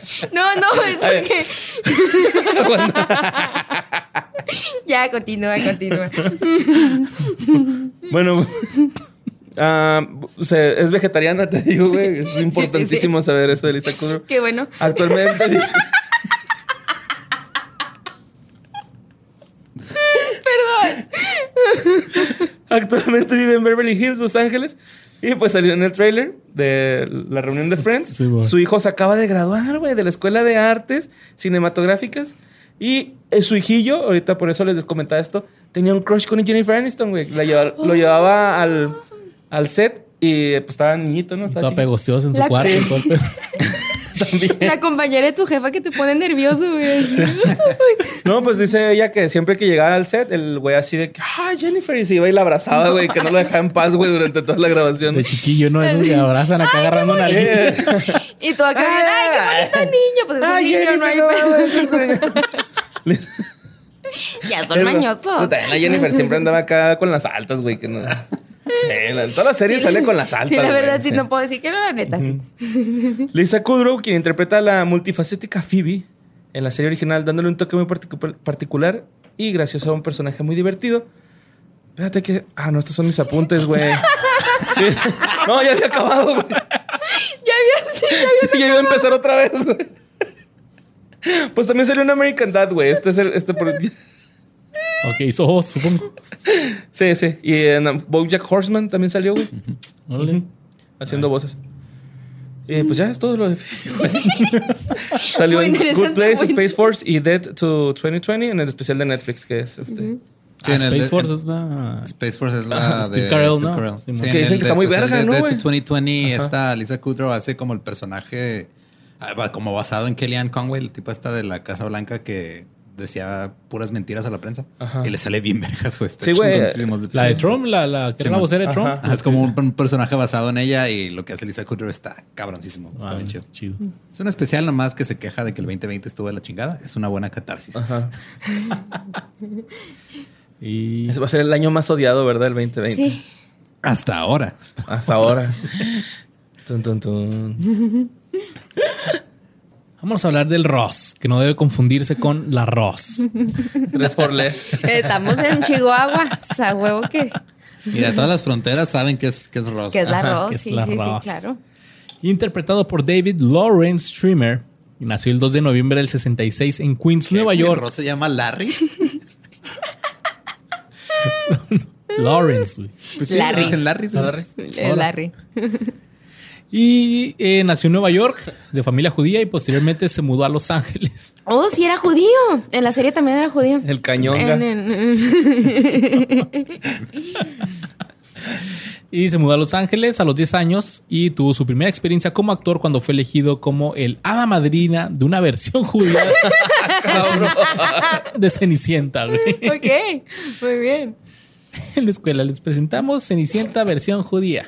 No, está bien padre porque la nueva hada madrina de Cenicienta está causando mucho furor porque es, es, es hombre también, género no binario, es negro y la madre y todo, pero pues hay personajes desde antes, por ejemplo, Ross de hada madrina judía. En el 79, Schumer fue a un taller de Shakespeare impartido por el actor inglés Sir Ian McKellen, McKellen ¡Hala! en Los Ángeles. Que Magneto le dio ahí Sus clasecitas. clasecitas. Y ¿Por después qué fue tu primer pensamiento magneto y no pinche? Gandalf. Ajá. Pues También el fue mío Gandalf. fue Magneto. Porque ¿Neta? Gandalf está enculeado. Seguimos en lo mismo, cabrón. No, es que ayer vi X-Men, por Ah, eso bueno. el mío fue Magneto. Sí, ayer vi X-Men.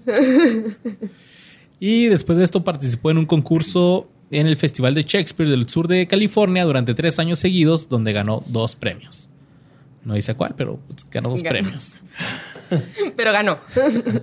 Después de la exitosa carrera de su mamá como abogada de divorcios, la familia se mudó a Beverly Hills. Ay, porque- claro, pues deja. Porque sí deja. Y allí asistió a la preparatoria Beverly Hills. Entre sus compañeros de clase se encontraba el actor Jonathan, Jonathan Silverman. Schwimmer admitió ser un extraño durante su tiempo en la escuela y recordó. Cuando estaba ahí siempre sentía, este no soy yo, estoy rodeado de personas con un sistema de valores diferente y solo quería salir de California. Él era muy bueno en materias como ciencias y matemáticas y él pensó que se iba a convertir en médico. En paleontólogo. Un paleontólogo. Se inscribió a una clase de teatro donde apareció en varias producciones y animado por su maestro de teatro de la escuela, este güey lo le dijo que tenía potencial y que siguiera actuando. Entonces se fue a Chicago, o sea, mientras estaba en la prepa, para un programa de actuación de verano en la Universidad Northwestern. Y dijo que esa experiencia fue esclare- esclarecedora y estimulante. Ahí fue donde sintió su llamado. Ahí dijo, esto es lo mío. O sea, el güey se metió drogas y se descubrió a sí mismo. Pasa, pasa. En el 84 se graduó de la prepa y quería dedicarse directamente a la actuación, pero sus papás le dijeron que ni madres que primero terminara la uni para que tuvieran básicamente que caerse muerto, Eh, sí. cosa que Luisardo no hizo. pero mírenme ahora. No tengo dónde carne. Sigo sin tener muerto. Entonces este güey se mudó a Chicago para asistir a la Universidad Northwestern, donde ya había tomado el curso de teatro y estudió teatro y formó parte de un grupo de improvisación con Stephen Colbert. Un grupo que se llama No Fun, Mud Pirañas. Ok. Después de graduarse de- en el 88 con una licenciatura en teatro y oratoria, cofundó la... o sea, no es como que estudió algo que le fuera a dar de comer, la neta, güey. No. Teatro y oratoria, güey. Pero, eh, tiene título. Pero, ¿tienes Pero se graduó. Papelito habla. Este güey cofundó la Looking Glass Theater Company. Posteriormente, después de esto, regresó a Los Ángeles para seguir su carrera como actor. Tuvo un papel de secundario en su debut en el cine para... Bueno, ni siquiera fue en el cine, fue, fue una película para televisión de la ABC que se llama A Deadly Silence.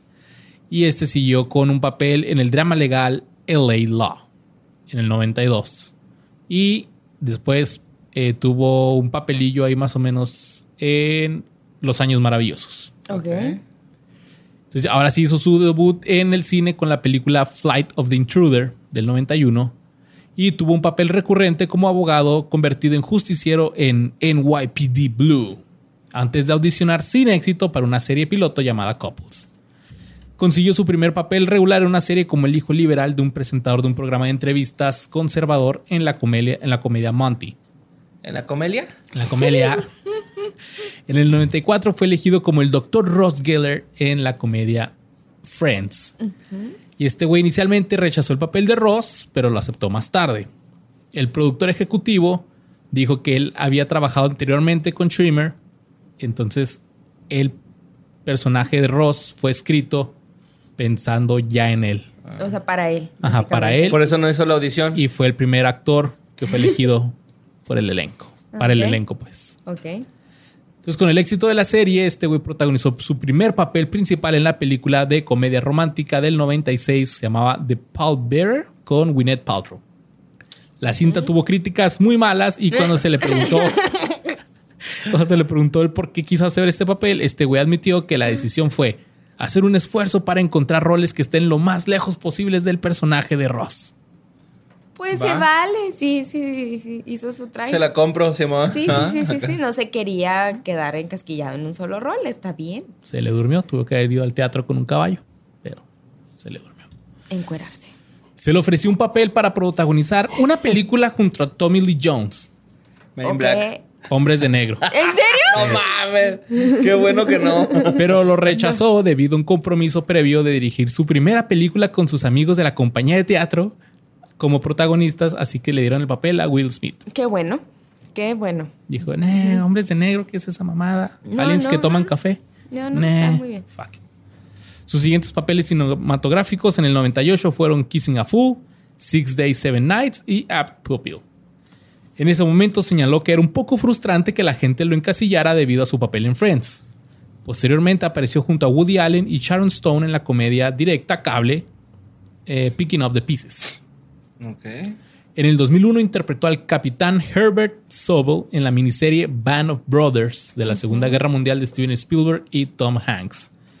Que eh, Band of Brothers fue como que de las primeras series. ¿Era de HBO?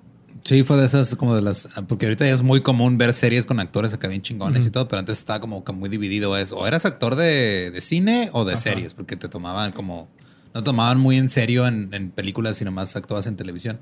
Y Steven Spielberg dijo: Me la pelan, soy Steven Spielberg, voy a hacer una serie bien vergas y voy a traer actores bien chingones. Y fue de las primeras series que empezó a cambiar ese pedo. Y luego ya con Los Sopranos, Sí, bueno. este ya fue donde se dio todavía más cabrón el boom.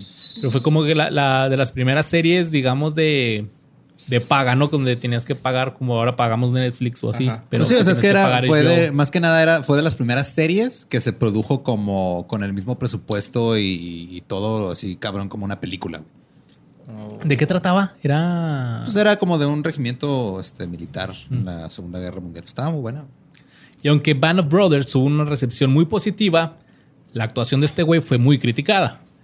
La BBC News dijo, parte del problema puede haber sido el hecho ridículo de que el favorito de Friends, David Schwimmer, interpreta al duro y cruel capitán Herbert Sowell.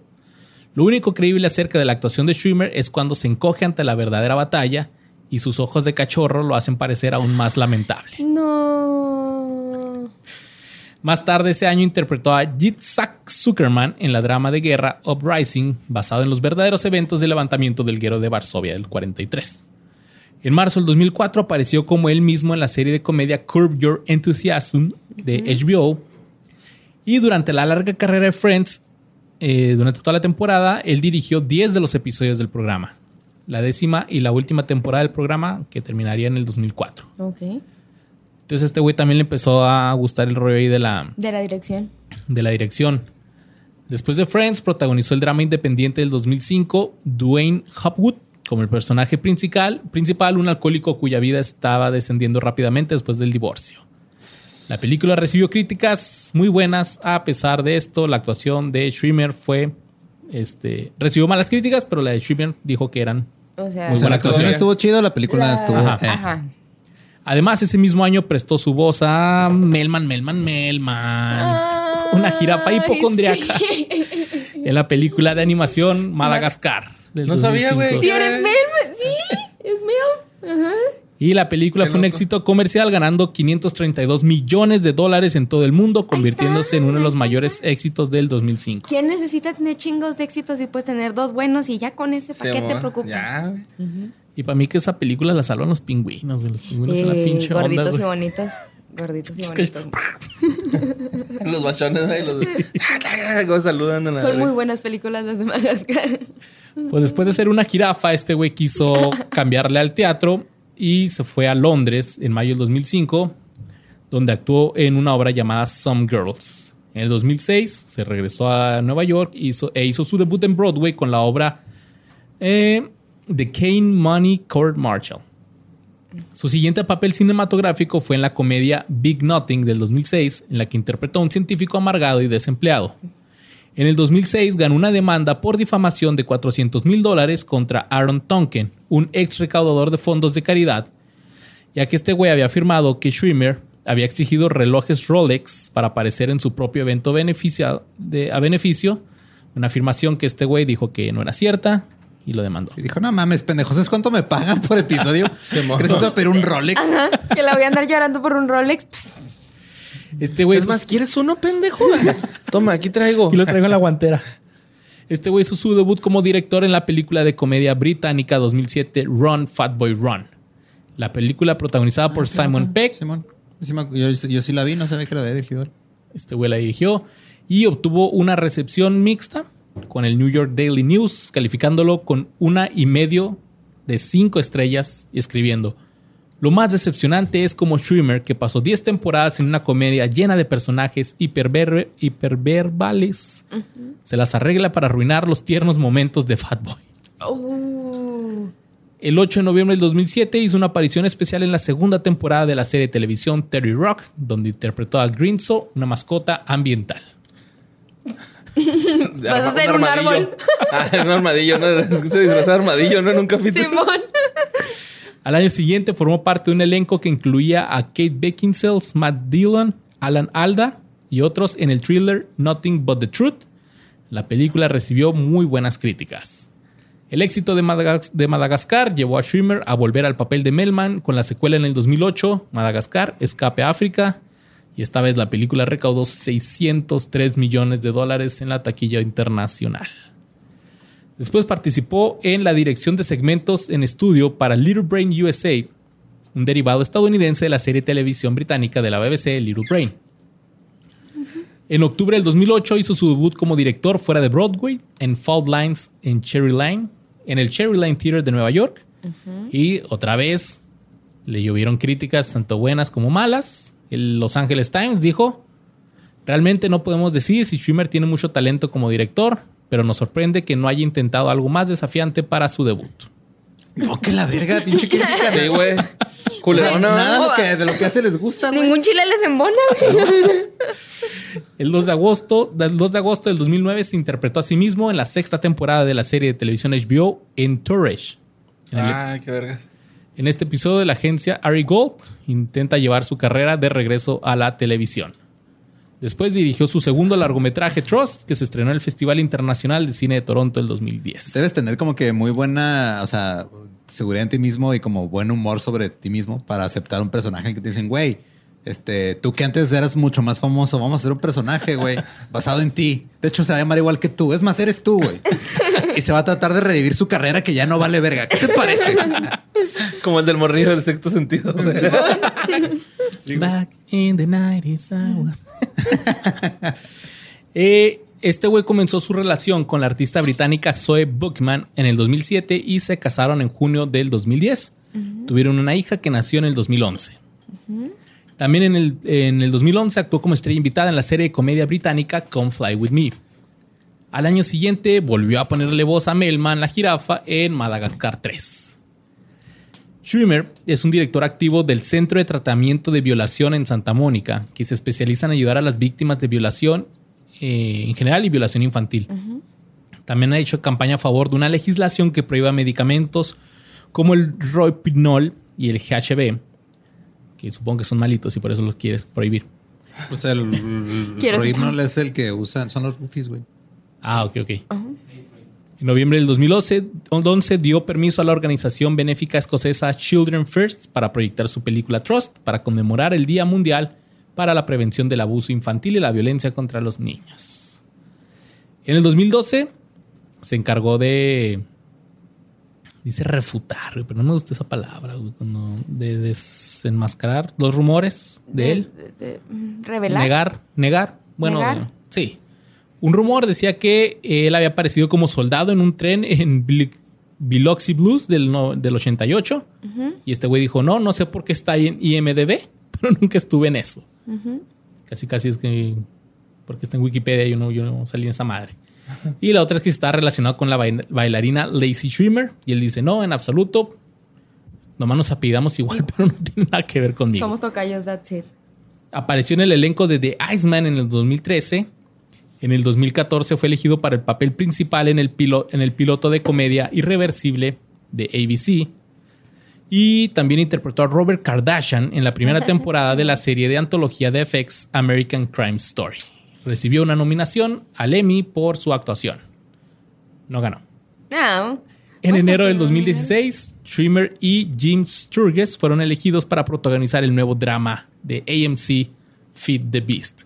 La serie se estrenó el 5 de junio del 2016, se emitieron 10 episodios y se canceló. Ah, En noviembre del 2016 anunció que Schwimmer protagonizaría su primer serie de audio, un podcast llamado Homecoming de Glimmet Media, que comenzó a transmitirse el 16 de noviembre del 2016. Órale. En el 2017 ayudó a adaptar las películas de Seagal Abbey para una audiencia estadounidense, que eran seis cortos que describen el acoso sexual en el trabajo por parte de hombres contra mujeres.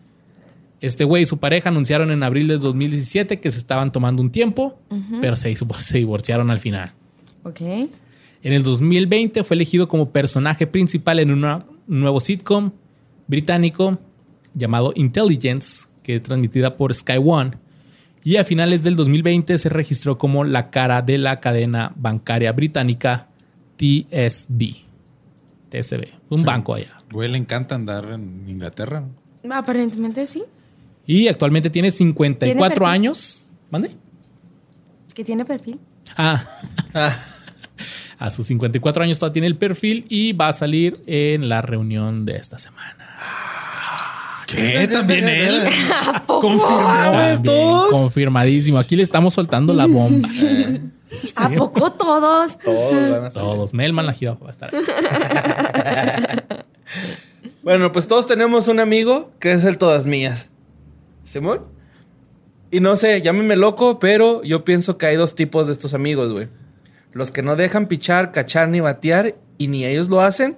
Y los que no dejan pichar, cachar y batear, pero sí lo hacen ellos. Ok. Simón, o sea, siempre hay uno que ahí está ahí cagando la verga, güey, y no hace nada, güey. Y tienes así, ¿qué, güey? Pues, ¿Qué chicos traes, no? Eh, Joey tenía el récord del grupito de ser el galanazo, ¿no? Era como que el que siempre trampaba morritas, güey. Y aparte hablaba un fluido francés. Entonces, pues se enamoraba. Sobre todo. Le piu piu. Y era, y italiano, ¿eh? Muy importante. Ah, sí. Italoamericano. y es que es verdad, todos tenemos un amigo así de raro que está obsesionado con alguna persona y no deja que nadie le hable, que nadie se le acerque, que te hace malas caras. Y yo era todo lo contrario. Él tenía seguridad y sabía que para ligar, lo único que tienes que hacer es iniciar una conversación con un simple how you doing y aligerar un poquito tu sonrisa. How you doing? How you doing? El amigo que muchos podrían querer y aparte era buen actor en la serie, ¿no? A mí me gustaba cómo actuaba ese güey. Sí. Matt LeBlanc es la persona que le da vida a Joy, este, ¿cómo se apellida? Tribbiani. Tribbiani. Tribbiani. Llegó a este mundo un 25 de julio del 67 en Newton, Newton, no debe confundirse con Mewtwo, el Pokémon, Ok, en Massachusetts. Cuando Matt era un morro, no le interesaba la actuación para nada. O sea, ese decía así, que nada, pinche actuación tan culera. Y desde muy temprano, temprana edad fue conocido en su barrio como Primo. El Primo, primo, primo. Primo, Primo, así, ¿no? Eh, este apodo se lo ponen luego de que consiguiera su primera motocicleta, güey, a la edad de 8 años, en el 75. Ok. Y comenzó a hacer participaciones en algunas competencias ama- amateurs con la esperanza de ir a las competencias profesionales. Pero la jefita, con tanta presión de jefita, hizo que Matt dejara este deporte de lado, güey. Ok, O prefiero que te mueras de hambre actuando a que te mates en una moto. Sí.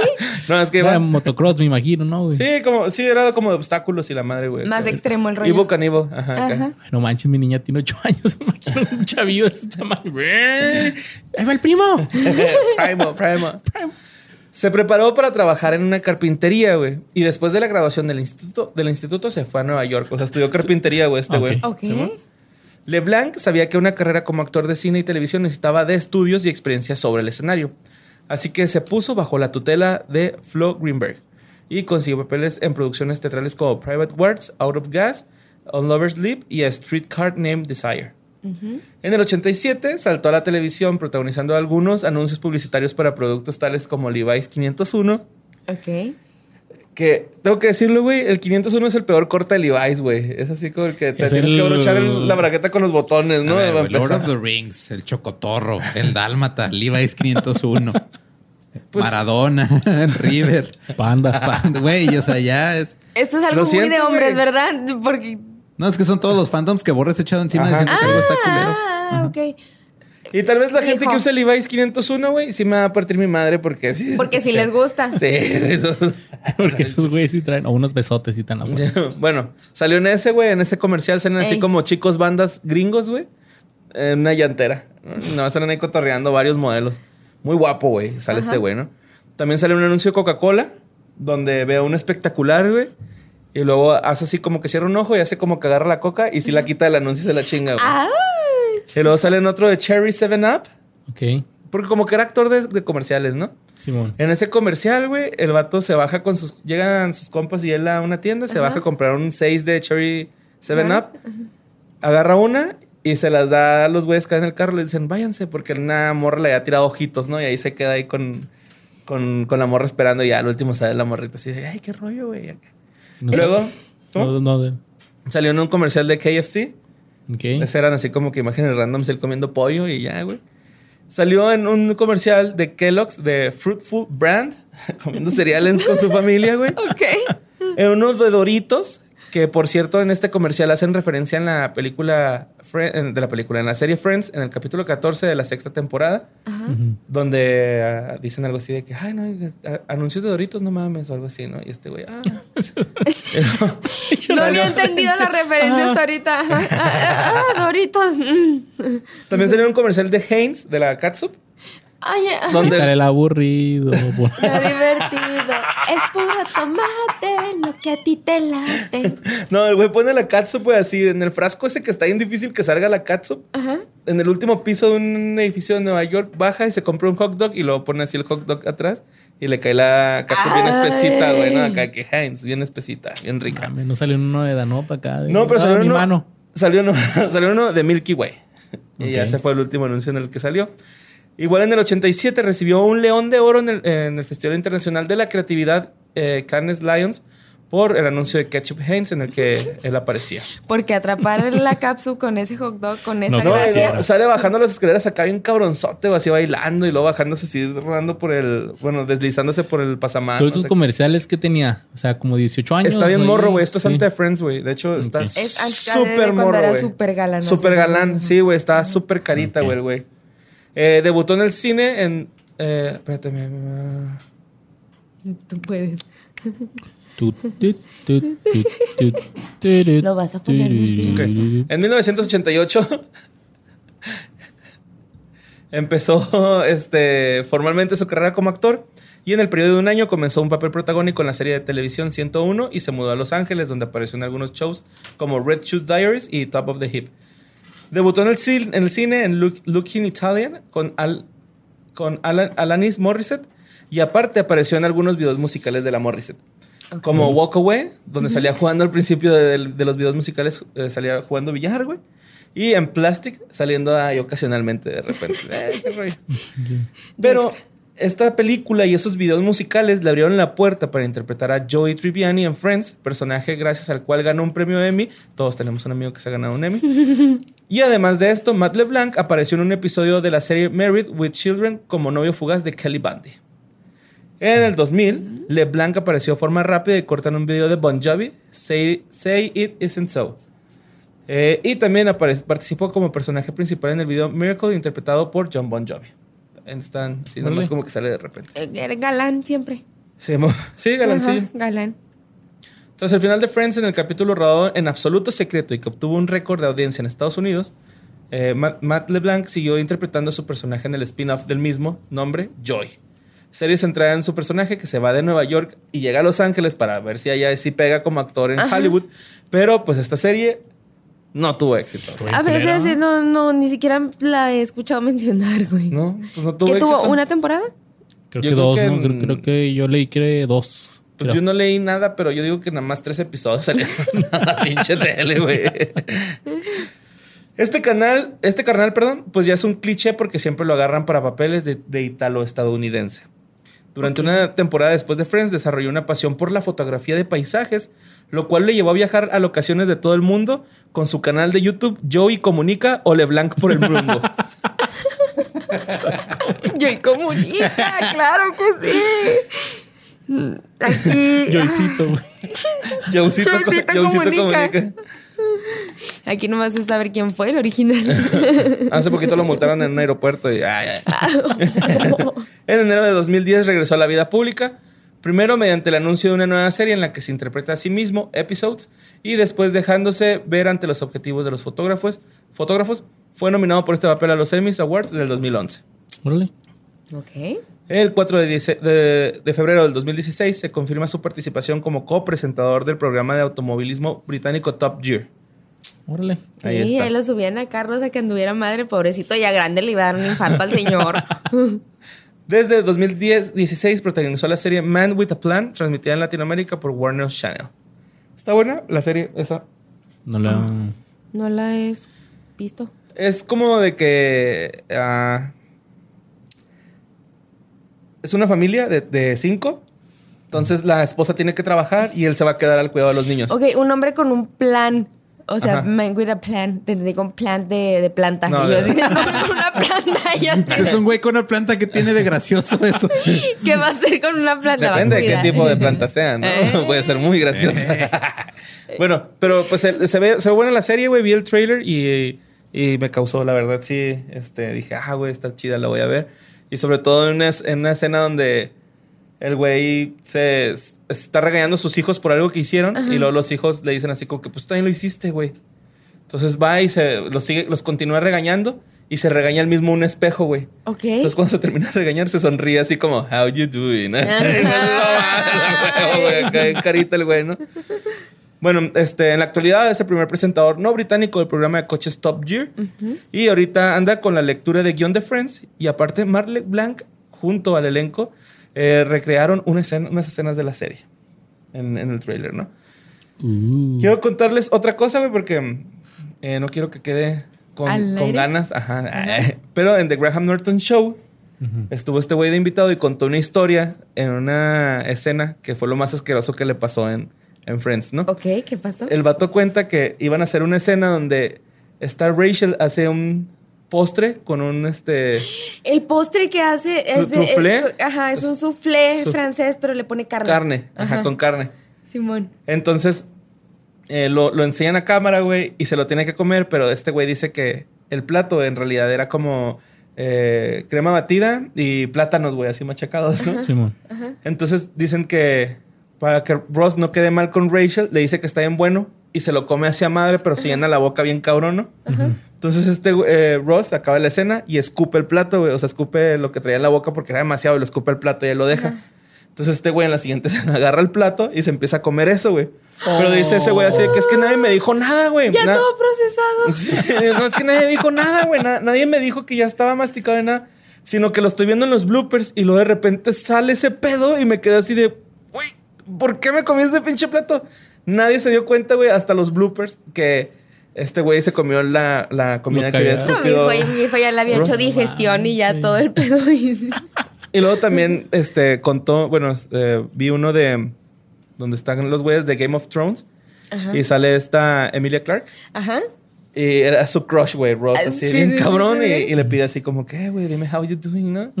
y se lo hace y esta güey se pone acá full tomato. Sí, le dice que le diga el how you doing y se lo hace y lo la otra dice. "Uh", casi se desmaya y la pobre morra sí, sí estuvo muy. Apareció un charquillo, güey, así en el piso, güey. Pero, güey, yo pensé que este güey había hecho más, pero no, no. O sea, sigue activo, pero no. ¿Mm? Pues con lo de en Friends. cantidad. Ah, pues te digo que le interesó más la foto de paisaje, Pues es que con regalías. Pues con sí. regalías. Ese güey sí la aplicó, ¿no? Hace fuck y ya chingué. Simón, güey. Vámonos pues a que- manejar carros. O sea, me imagino que las regalías hasta la fecha le siguen contando y le Sí, siguen ya, llegando. van a y llegar le regalías siguen- por este programa que estamos hablando de ellos. ¿Qué? ¿Cuánto es el 2% de 37 pesos? No sé, matemáticas no sirven. güey. Ah, se nos bien pendejos, ¿verdad? ¿Qué? ¿De qué vos? Creo, estoy casi seguro que este güey salió en Beverly Hills 90210 un rato. güey. ¿El Joy? Ajá, sí. Estoy Pues casi seguro porque mi jefita veía esa serie y salía este. Y después cuando vi Friends, yo me, yo me acuerdo mucho de decir, mira, ah, mira, le dieron a este güey, porque este güey era como personaje que salió como dos, tres temporadas nada más en Beverly Hills. Ya cuando lo vi en Friends, fue así que, ah, yo, yo pensé, mira, le dieron su propia serie. Ajá. Me acuerdo mucho de eso. Pues era la de Joy, güey, ¿no? No, no, no, o sea, la de Friends. O sea, yo veía Beverly Hills 90210. Antes, antes de Friends. dices tú. Ajá, Y luego ya después en Friends lo viste y dijiste, ay, ajá. Dije, ah, mira, sí le fue chido. puede Pues ser. está carita el güey, ¿no? Acá de morro estaba acá. De, Oye, pero "Ah, sigue carita". Sigue carita. No, mira, sí, sí. Se ve casi igual, nomás tiene el pelo gris. güey. Ajá. Y, Y un poquito más cachetón. Chovicillo, pero acá chovi bien, ¿no? Así de, ah, me embarnecí nomás. Barnecido chido. Ajá. Es como Robert. Bueno, no, no, no es como Robert Downey Jr. Nadie envejece Ah, como Robert ah. Downey Jr. O Paul Rudd. o por Rod. Ajá. Pues bueno, miren, Este, el, el- ¿cómo se llama? El guardián de la galaxia. Chris Ah, Pratt. Chris Chris Pratt. Pratt también. Bueno, pues. Fuerte, bueno, pero todavía no. Bueno, pues, Ser superhéroe sí te deja cuerpo Sí, chido. es que pinche no, entrenadores. pero, pero de- estamos hablando que ya están grandes. O sea, que ya son señores y están. mm. Sí, o sea, Paul Rudd ya está cincuentón. Sí, güey. sí, Paul Rudd ya está Y Chris está- Pratt grande. está cuarentón. Y está. mm, porque está. te gusta el. mm. Te encanta el. mm. A ti te va a encantar el. mm. Vamos con la mera mera. La Raquel. Y, güey, la Leprechaun. Ese fue su debut, güey. ¿eh? Sí, güey. Jennifer Joanna Aniston nació el 11 de febrero del 69 mm, en Los Ángeles, California. Hija del actor de origen griego John Aniston y la actriz Nancy sea, esta Jennifer nació actuando, güey. Su Nació en parto el seno familiar. El padrino de Aniston fue el actor Telly Savalas, uno de los mejores amigos de su papá. Y cuando leí esto me acordé mucho de, por ejemplo, este, el hijo del Cunagüero, Cunagüero, futbolista de, de Argentina. El hijo del Cunagüero, su papá pues es el Cunagüero, seleccionado argentino. Su abuelo es Maradona y su padrino es Messi. Ay, güey. Como que no, Iba a no. ser contador. No hay presión, niño. Entonces, cuando eh, Jennifer era niña, se mudó a la ciudad de Nueva York. Nació en Los Ángeles, ¿eh? Se mudó a Nueva York. A pesar de la- y a pesar de la carrera televisiva de su papá, pues a ella no le permitían ver la tele. Ah, cabrón. Sí, fue así como que no como- tele porque es mal para ti. Es como estos actores que no ven sus películas. Porque, ay, no, no, no. Ay, eso qué vergüenza, ¿no, güey? A mí sí me daría vergüenza, la neta. Que ver tus películas. Verme actuar, sí, güey. que sí me daría. Pero pues Qué bueno, no güey. A mí también me da vergüenza. También me, también me da vergüenza verte actuar. güey. Dios. Gracias por no verme porque te daría vergüenza que me vieras mal actuando, güey. Cuando Jennifer tenía seis años, comenzó a asistir a una escuela y sus papás se separaron cuando ella tenía nueve años. Después de haber descubierto la actuación a los 11 años, Jennifer se inscribió en la escuela secundaria de, bueno, en la escuela preparatoria, no, sí, secundaria de música y artes escénicas Fiorello H. La Guardia de Manhattan Fiorello. donde se unió a la sociedad de teatro de la escuela. Aniston trabajó por primera vez en producciones fuera de Broadway como For Div Life y Dancing on Checkers Grave, y se mantenía a sí misma con trabajos de medio tiempo que incluían trabajar como telemarketera, telemarketer, Telemarketing. Pues sí, en telemarketing, güey. mesera y Uber Eats. Bueno, es que hice mensajero en bicicleta, pero pues Eh, mesero es la profesión que todos tenemos que tener alguna vez en nuestra vida. sí, Word. te forma carácter Ajá. y, Y, paciencia. paciencia. Y paciencia, mucha paciencia. ¿No fuiste mesero? No, tú no? Sí, güey, en un Sí. cafecito en sándwich. y la peor vez de experiencia de su vida, no te creas, pero es que sí está cabrón. La gente. A mí me dijeron, usted es el peor mesero del mundo. En nombre de todos los meseros le quiero pedir. No, tratar con gente sí está difícil. Metan a sus hijos de mesero, buen consejo. Sí. Güey. Sí, sí, o, sí. o en. Por ejemplo, yo que trabajé en Subway. A la verga, güey, neta. Ahí sí está culero, güey, porque te están viendo, ¿no? Y es así como que. shit.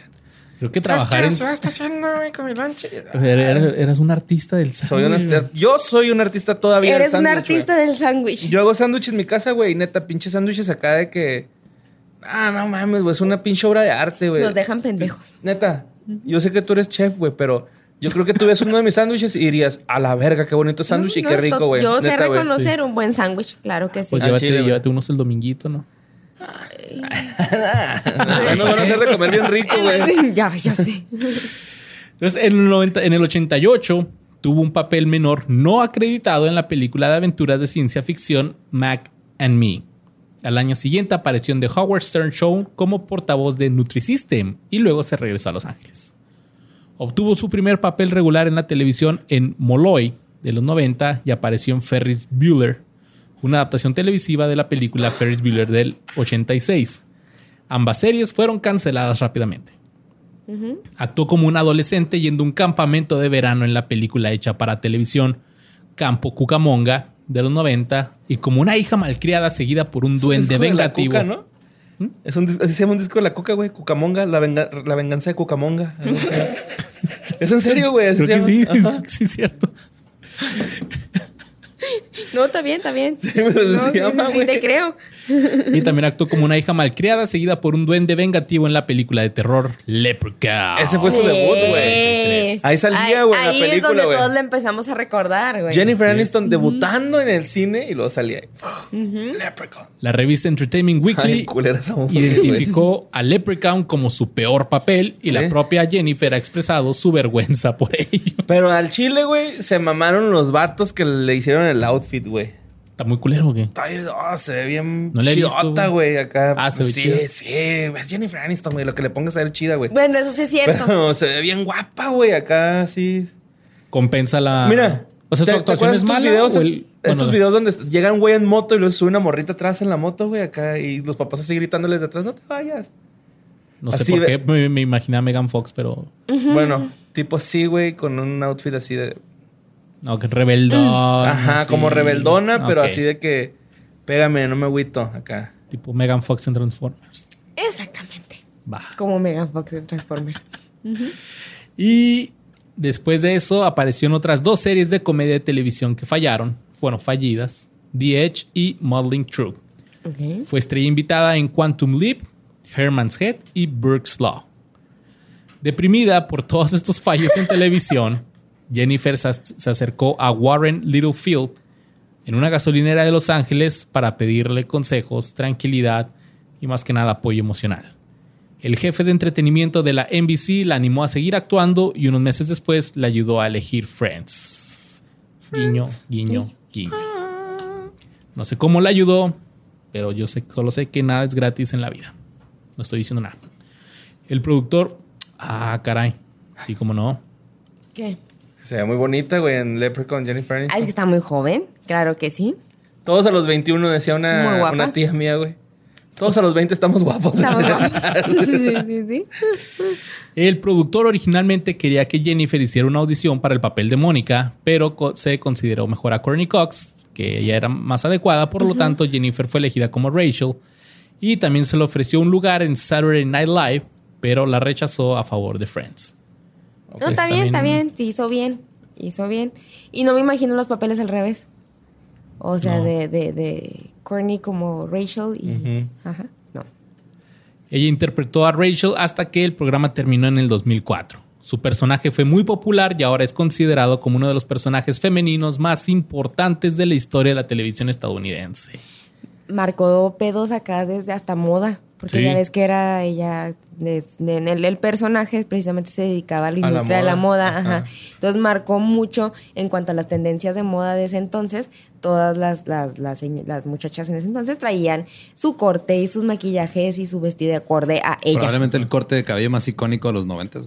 Sí, de hecho ¿Sí? trae- traigo el dato Eh. ahí que el, el nombre del corte es el Rachel. El Rachel, iban- que hacen ajá, Rachel. el, el- este corte de No mil mames. capas, no, no, es una temporada muy específica de Friends que trae así como mil capas, horrible el corte, pero bueno, ahorita, para los estándares de ahorita. fue así como el, el Pero en ese entonces sí era como, ajá, mil capas de cabello.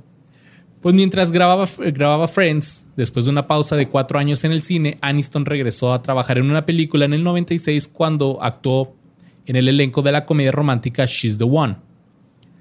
Y eh, su primer protagónico fue Picture Perfect, en el que interpretó una joven ejecutiva de publicidad en apuros junto a Kevin Bacon.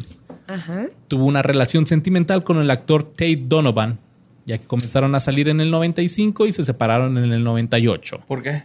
Porque Aniston conoció a Tara, tara, tara. Brad fucking Pitt. A huevo, cualquiera dejamos a nuestro güey cuando conocemos a Brad Pitt. Ay, claro que sí.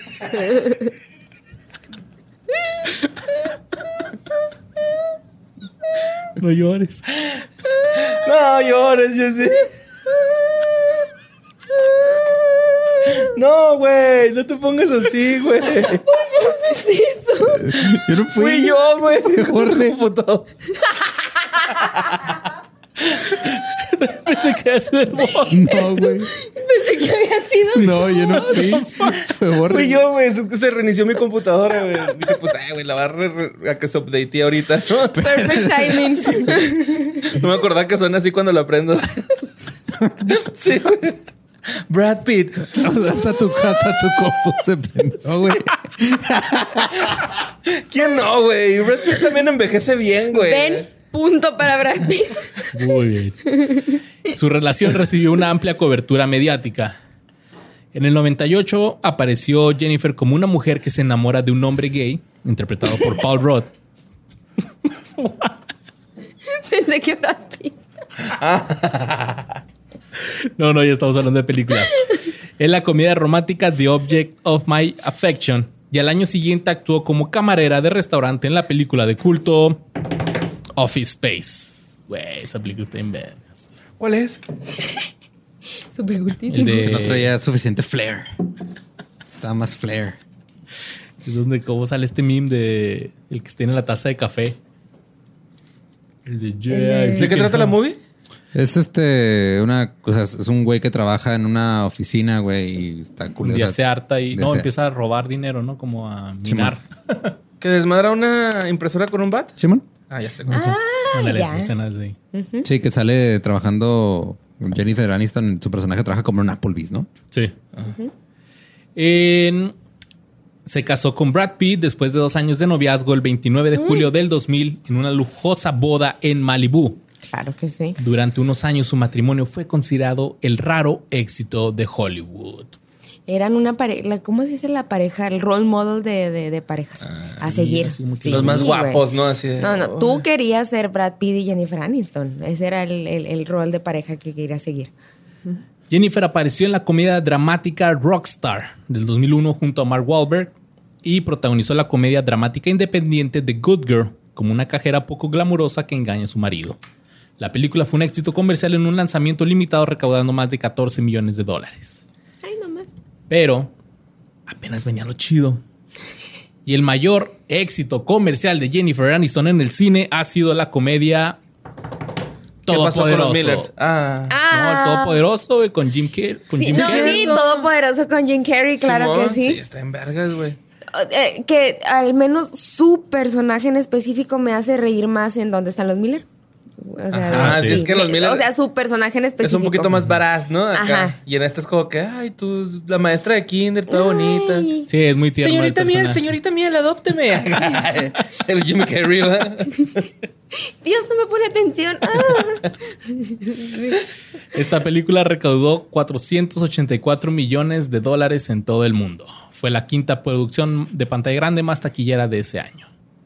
A continuación, Jennifer interpretó a la antigua compañera de clase de un recién casado herido en la comedia romántica Mi novia Polly del 2004 Ay, claro, con Ben Stiller. con Ben Stiller. Y tenía un este un reptil peludo, ¿no? ¿Cómo se llama? Este.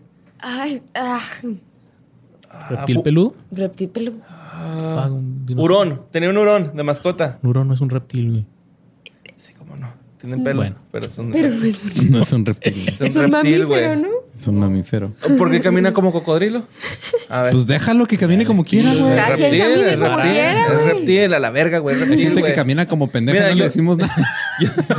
Yo leí todo National Geographic, güey. Es reptil, el hurón es considerado reptil, güey. A ver, alguien googlealo. Ay, Sí, googlelo, Sí, por es, favor. hombre, era un pinche chiste ya. No pegó. Pues lo que no pegó tampoco fue el matrimonio de Jennifer y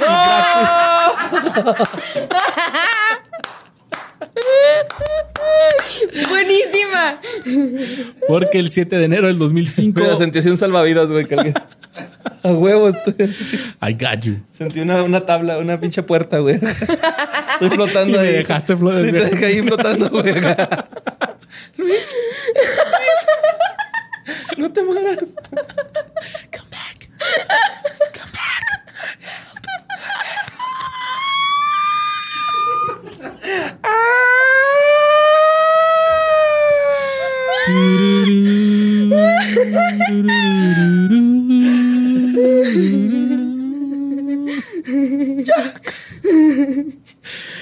Pues así le dijo Jennifer. Brad. Brad. Don't leave me, Brad.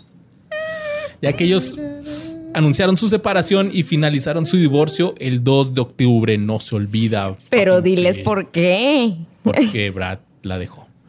Durante el proceso de divorcio hubo intensas especulaciones en los medios, o sea, chisme, de que Pete le había sido infiel a Jennifer con su coprotagonista de Señor y Señor Smith, Angelina Jolie, el cual ya hicimos un capítulo totalmente dedicado a esa relación junto con nuestras esposas. Así que ahí véanlo por si quieren saber más de ese chisme. Brangelina. Así es. Pero en los meses siguientes, la prensa informó sobre la relación ah, al público hacia el divorcio y aparecían camisetas que decían Team Aniston y Team Jolie. Las estaban vendiendo y la gente se las ponía. No mames. Confront- confrontándolas bien. Como el de Team Edward y Team este, Jacob. Jacob. Ajá, sí, güey. Fue un. Pero menos ese- puñetas. Pero menos, bling girly. bling. Menos girly, güey. menos glitter. En el 2005, en, medios, eh, eh, en medio de los informes de su divorcio, se decía que Aniston se había negado a tener hijos con Brad Pitt. Pero Aniston declaró a la revista Vanity Fair, nunca en mi vida dije que no quería tener hijos. Lo voy a hacer. Nunca renunciaría a esa experiencia por una carrera. Aniston también reveló que el divorcio la llevó a acercarse a su mamá, de quien estuvo separado durante casi una década. E inicialmente se distanciaron cuando Nancy habló sobre su hija en un programa de televisión y escribió From Mother and Daughter to Friends, Memorias. Entonces, la señora escribió un libro y no le gustó a Jennifer. Ahí también la señora es ciseñosa. Pues sí, pues Sí, dice mi hija es famosa, sí, voy a sacar chismecito. Voy a sacar chismecito a gusto, llamó la atención. Ahí sí también. Fue con intención. Así, y se enojaron una década, pero cuando pues se divorció, Jennifer fue y mami, ayúdame. Ah, pues Que es está bien, una ¿eh? siempre va a querer No a su mamá en esos sí. momentos, claro no estoy diciendo que esté mal. No estoy diciendo que esté mal para nada. Siempre hay que volver a mamá. Siempre. ya me toré sola. Sí. Jennifer también admitió estar devastada por la muerte de su terapeuta de toda la vida, cuyo trabajo ella atribuye a haber ayudado a que su separación con Brad fuera más fácil. Dijo que su relación con Brad Pitt, de la que no se arrepiente, fueron siete años muy intensos juntos. ¿Ok? Too much. Nadie se Pinche arrepiente de loca. ¿no? Pero fue una relación hermosa y complicada. Jennifer comentó sobre el divorcio en una entrevista en enero del 2005, afirmando, nadie hizo nada malo, era como a veces pasan las cosas. Y ya, tan tan, se acabó, Wow. ya no estoy. Es madura. A mí también se me pudo haber atravesado algún güey así bien sabroso. Y también lo hubiera Pasa. hecho, ¿no? Y también lo hubiera hecho, pasa. En el 2005, Jennifer apareció como una mujer seductora que tenía una aventura con un ejecutivo de publicidad en el thriller They're Late y como escritora de obituarios y anuncios de bodas en la comedia romántica Rumor Has It. Ambas películas fueron éxitos de taquilla, más o menos. En el 2005 se convirtió en la primera mujer, eh, en la primera mujer GQ del año. Eh, Una revista. una revista, ajá. Ha aparecido con frecuencia en la lista anual de las mujeres más bellas de la revista People y encabezó el ranking del 2004 al 2016. Aniston asumió el papel de una mujer soltera y con problemas de dinero que trabaja como empleada doméstica en el drama independiente Friends with Money, que recibió un lanzamiento muy limitado. Su siguiente película fue la comedia romántica The Breakup junto a Vince Vaughn, en la que interpretó a la mitad. Ah. Esa está chida. Creo que si algo hemos aprendido hoy es de que Jesse y Borre ven los mismos romcoms, güey. Esa película está bien bonita, güey. El final, Y está güey. bonita, güey. Aprenden a reencontrarse, Exacto. valoran su relación, vuelven. Sí, güey, a Exacto, huevo. Borre, ¿me entiendes? Sí, güey. El chile pinche esa movie, güey. Que también se Habla de madurez, güey. Es de lo único que habla, de cómo güey. evolu- evolucionas en tu relación y Simón. cambias Y para como mejor humano, por tu ajá, pareja. Sí, como individu- individuo, güey. Y a la verga, güey. Es que. Y la moraleja de Es que esa- Vince Vaughn, güey, también hace películas así bien pinches llegadoras con los mensajes más acá de. Así es, neta, güey, pinche película así bi- bien pendeja. Y luego así hay un momento que te inyecta así algo. El eh, siéntete mal. aprendizaje. Ajá, siéntete mal y aprende de esto. Y yo, que la moraleja de, de esa película es este: si te separas, no te salgas de la casa, ¿no? Sí. Quédate ahí. Quédate ahí a huevo. No entendiste nada, Luis. No la he visto. Pero ah, también se rumoró, ¿no? Que anduvo saliendo con el Vince Vaughn. Pues chance, güey, también está grandote. Maybe. Pues recibió algunas críticas, pero recaudó 39 millones de dólares durante su primer eh, fin de semana. También este, le dieron críticas malas. Una revista decía, es como ver el episodio de Friends cuando estábamos en un break. When we, we were The in a one, break. sí. The one when we were a break. Es como ver ese episodio extendido a lo largo de un largometraje y sin el bendito alivio cómico de los cortes comerciales o la promesa de Seinfeld a la vuelta de la esquina. En el 2000 Científicos de la verga. Sí, güey, qué pedo, ¿no? En el 2006, eh, Jennifer dirigió el cortometraje Room 10, ambientado en la sala de emergencias de un hospital como parte de la serie de películas Real Moments de Glamour. Ella dijo que se inspiró para, eh, para dirigir luego que la actriz Gwyneth Paltrow también dirigiera un cortometraje ese año. En el 2007, Jennifer actuó como estrella invitada en un episodio de Dirt, interpretando al rival del personaje de Courtney Cox, y en un episodio de Terry Rock, interpretando a una mujer que acecha a Jack Donaghy. No sé por qué cada vez que decimos Theory Rock, pienso en el MFAO, güey. Party Rock. En vez de Party Rock, sueno Theory Rock. No sé por qué, güey, pero siempre, güey. Siempre, güey, que decimos esa serie, güey. por dos. Y le valió una nominación al Emmy por su actuación en esta serie. ¿Ganó? No. Bueno, no te creas. Es que hubo unos que sí, ¿no? Este creo que fue el que no. Ahorita te tengo los que sí. Sí ganó uno, ¿no? Sí, no, ganó varios. Bueno, pero por Friends. Pero también después. Ah, ok. Pero no, Para ahorita otras te cosas. que traigo la-. Y la comedia dramática del 2008, Marley y yo. Protagonizada Ay, por claro Aniston sí. y Owen Wilson. Ay, la del Wow. perrito. Sí, Wow. Oh, Jennifer, wow. Esa película sí me hizo llorar en el cine, güey. Bueno, lagrimita, ¿verdad? pero inudito en la garganta. Sí, sí, que no sí. quiero- Wow. Ese güey, ya no van a monetizar el video, gracias. Ay, chingado. Ahí me vipeas, Ram, porfa. El Ni raptar. madres. Ni madres, porfa, No, Ram. ni verga. Vipéame, güey, por favor, güey. Con esto te pagamos. Te salió igualito, güey. Wow. Hay una recopilación en YouTube de todos los wows que ha dicho Owen Ah, Wilson. No. Véanlo, está bien chido, güey. Y esta película estableció un récord de ventas de taquilla el día de Navidad eh, con 14 millones de dólares. Marley y yo, muy bonita película, si son Ay, amantes de los perros. Si no, les va a desesperar. Navidad.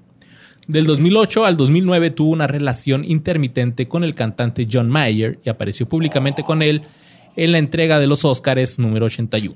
No mames, ¿por qué no supe que anduvo con John Mayer? Sí, güey. No mames, no sabía, güey. ¿Qué, está- Eh, qué estabas cua- haciendo cua- cuando 2008 al lleg- 2009? Precisamente cuando llegaron a los Oscars fueron así de "¡Ah! ¿They are Oh together o no no? O- o sea, ajá. Fue la bomba. Su próxima película Bueno, se- tampoco me acuerdo de las canciones de John Mayer, entonces. Your body is a wonder. Ay, chavos. Bien romántico, güey. Estás agarrando una chévere así. Varios Cuerpecito de botella. hizo su siguiente película romántica llamada No es eso en ti. It's not that into you. No. He's not that into He you. not- he's not that He's into not you. that Sí, Me no lo, me tradujo tanto. esta madre. Lo sí. Sí, güey. Con Ben Affleck, la cual recaudó 178 millones de dólares a nivel mundial.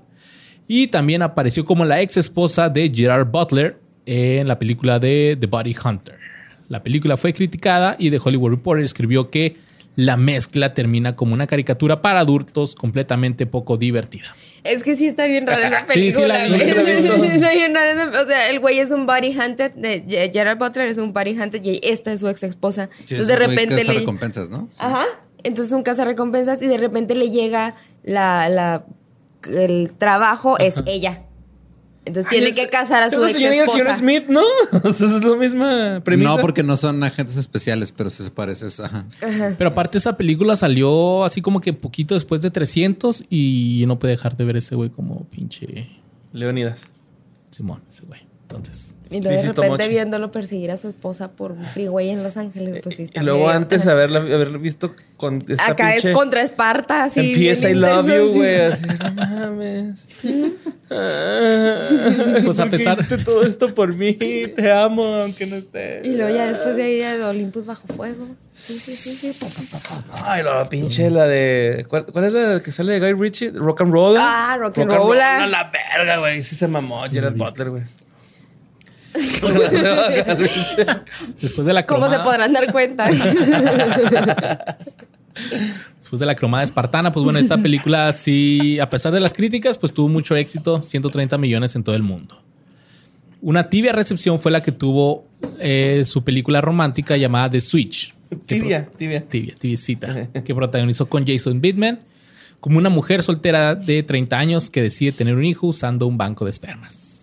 Ah, ya sé Simón. cuál. No la vi, no me. Por, por él.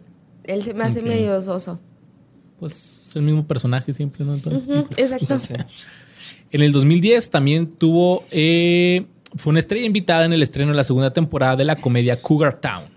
Ajá. En el 2011 actuó junto a Adam Sandler como gerente de oficina, haciéndose pasar por la esposa de un cirujano plástico en la comedia romántica Just Go With It. Esa está Todo- bonita, güey. Todos los diálogos. Aquí, aquí los tengo. No, aquí los tengo. claro. Escena 1, interior. ¿De dónde crees que salió ahorita el coco? ¿Qué, qué? Sí, es cierto, güey. Cuando se anda la choza, va, que matan un marrano y la verga, güey. Si matan un marrano, un No, jabalí, güey, se está. se- se- saca a la a Palmer, a la, a la novia de Adam Sandler, a una cena romántica, el amigo, y se empieza a ahogar una cabra y le empieza a hacer RCP a una cabra, Sí, güey. sí, sí, Es que, güey, yo no sé por qué la gente le tira tanto a Adam Sandler, güey. Está bien Es, para no pensar, güey. Nomás acá es, es reggaetón, güey, en movies, güey. el Adam Sandler, güey. güey. Y ah, también eh, interpretó a una dentista sexualmente agresiva en Horrible Bosses. Esa película es buenísima. Y el personaje ya está bien chingón. Una dentista sexualmente agresiva. Sí, Sí. acosaba bien cabrón a su asistente y se le echaba encima y el asistente no quería porque él ya se iba a casar. Sí, al, la grado, güey- al grado de anestesiar a la prometida. con, con, eh, o sea, le iba a sacar ahí unas muelas, la anestesia, se queda dormida. es ¿cómo como se que llamaba otra vez? Lo voy a ver. Horrible bosses. Ok, la voy a ver. quiero, quiero Sí. matar a mi jefe en español. Se llama. Y se lo quiere chingar en arriba de Sí, pero nada más ve la primera, la segunda no existe. Ok. ¿No existe? Ah, ok. Aquí traigo el dato que sí. Es que Wikipedia se equivoca, güey. Estas películas, Just Go With It y Horrible Bosses, ganaron en total 300 millones de dólares en todo el mundo. En el 2011, The Daily Telegraph informó sobre las partes del cuerpo más buscadas de los ricos y famosos reveladas por dos cirujanos plásticos de Hollywood que llevaron a cabo una encuesta entre sus pacientes para construir la imagen de cómo sería la mujer perfecta. En la categoría de la forma corporal más buscada, Jennifer Aniston fue votada entre los tres primeros junto a Giselle Bündchen y Penélope Cruz. Ese mismo año, los lectores de Men's Health votaron a Jennifer como la mujer más sexy de todos los tiempos. Sí, de hecho, fue una portada muy, este... No, sí. sí. Como controversial, ¿no? Bueno, no controversial, pero sí me acuerdo que fue así muy sonada, así como Breaking the Internet con Kim Kardashian. pero, pero sí fue así como muy comentada, güey, esa portada. De, en la de Men's Health, con Jennifer. Ajá, salía con este... eh, wife beaters, ¿no? Acá de esos de tirantes. No la vi, pero ahí está Ram la está poniendo en estos momentos. Y pues Ah, sí, pinche Ram ya, güey, la buscó No, todo. todo. hombre, ya está ahí, pero. Ya hasta los en- encontró el pack, güey. Conociéndolo, güey. y pues ah, sí, la, las- la mayoría de las mujeres querían un cuerpo como el de Jennifer Aniston. Y Aniston comenzó una relación con el Está actor, guapa, director y guionista Justin Theroux en mayo del 2011. Y en enero siguiente, al siguiente enero, perdón, compraron una casa en el bonito vecindario Bel Air de Los Ángeles por aproximadamente 22 millones de dólares. Ay, humildemente. Una temporada de Friends, bueno, es tanto. No es Brad Pitt, güey. Se comprometieron el 10 de agosto del 2012. Recibió su estrella en el Paseo de la Fama de Hollywood el 22 Yes. de febrero del 2012. Apareció en la ¿La comedia. estrella también pone las manos? No, una cosa es la estrella, otra son las huellas. La- Las huellas Es creo que están enfrente del teatro chino. Pero es, ese. es por el mismo paseo. Sí, sí, es en la misma calle. Ajá. Pero sí es diferente cosa. O sea, tu Ajá. estrella está sola, tu pura estrella Y, no y tiene las ahí otras tus son las manos. pinches manos acá. Ajá. Pero creo que casi siempre ¿Es la misma ceremonia? Vienen, no te creas, no sé, estoy Ah, ahí. cómo. me, me- ¿Dos me lo da con manos. Porque tú la pagas, ¿no? Se supone, me acuerdo que Sí, cuando sí. salió el de Jack Black acá, el vato contó que pues tuvo que pagar para, para que Sí, tuviera tú su tienes que estrella. armar- ¿eh? Es como el Super Bowl. El Super Bowl, tú- las estrellas del Super Bowl ellos lo pagan. Es como una lápida, güey. Es como tú tienes que pagar tu lugarcito y ¿Y ahí te entierran a la verga? sí, ahí están enterrados todos. Che cementerio. Sí, ¿eh? hombre, un chingo de fantasmas Ya tú sabes si lo tienes por siete años o perpetuidad.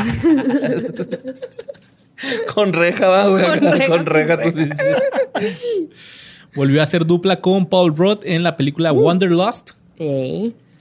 Y también eh, la película recibió críticas muy positivas, pero fue un fracaso en la taquilla, recaudando solo 21 millones de los 35 que Ay. gastaron. Bueno, está bien. No, no, no, no recuperaron. no no, lo recuperaron. recuperaron. Ok, está bien.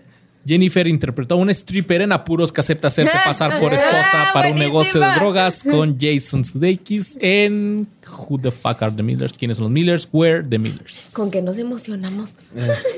¿A ustedes les pagan? es el clásico, ¿no? Es el clásico. No regrets. ¿Cómo es el tatuaje, güey? No regrets. No regrets. Y que hay un blooper muy bonito ahí, güey, cuando le Ah, Ay, sí. Sí, le ponen la, la música del opening, ¿no? De Friends. Sí, quiere llorar, güey. Está muy bonito ese blooper. Quédense hasta el final. Eh, la película recibió críticas muy buenas y fue un éxito financiero recaudando 169 millones con un presupuesto de 37. ¿El protagonista cómo se llama, güey? Jason Sudeikis. Sudeikis. Ese güey, ¿dónde más sale, güey? Salió de SNL y ahorita tiene una serie muy exitosa que se llama Ted Lasso en Apple TV. Ok. Que dicen que es la mejor serie de comedia de... ¿De estos tiempos? De los últimos dos años. Ay, güey. Es que ese güey se me figura en la, en la película que es buen comediante, güey. O sea, no. Súper buen comediante. No, no, yo no. O sea, nada más lo ubico por esa movie, no, no lo ubico en Sí, o sea, es que fue de sus primeros como protagónicos en cine, güey. Ajá. Entonces en SNL tiene más ahí contenido. Sí, duró varios años en. Voy a Porque el vato es comediante en sí, ¿no? Sí, sí. Sí. Ajá. Después Jennifer interpretó el papel de una socialité es- estoica que se convierte en el objetivo de un plan de secuestro mal planeado en Life of a Crime. Y también repitió su papel en Horrible Bosses 2, pero ya dijo el boss que no existe, así que eso no existe. No, ahí no existe, bye. Ah, esos, mira, esos sí son voces culeros, güey. Yo soy bien una toda madre. Yo sé que sí. En el 2014 hubo una película llamada Cake, donde Jennifer interpretó... Keiko, güey. Keiko. Que, que no tiene nada que ver con pastel. Me engañaron bien cabrón. en su clase, ¿no? güey? Acá de que ahora vamos a ver esta película. Pero gripa, güey, gripa. acá. ¿Y el pastel? ¿Dónde está el pastel? Entonces, ¿en qué me senté?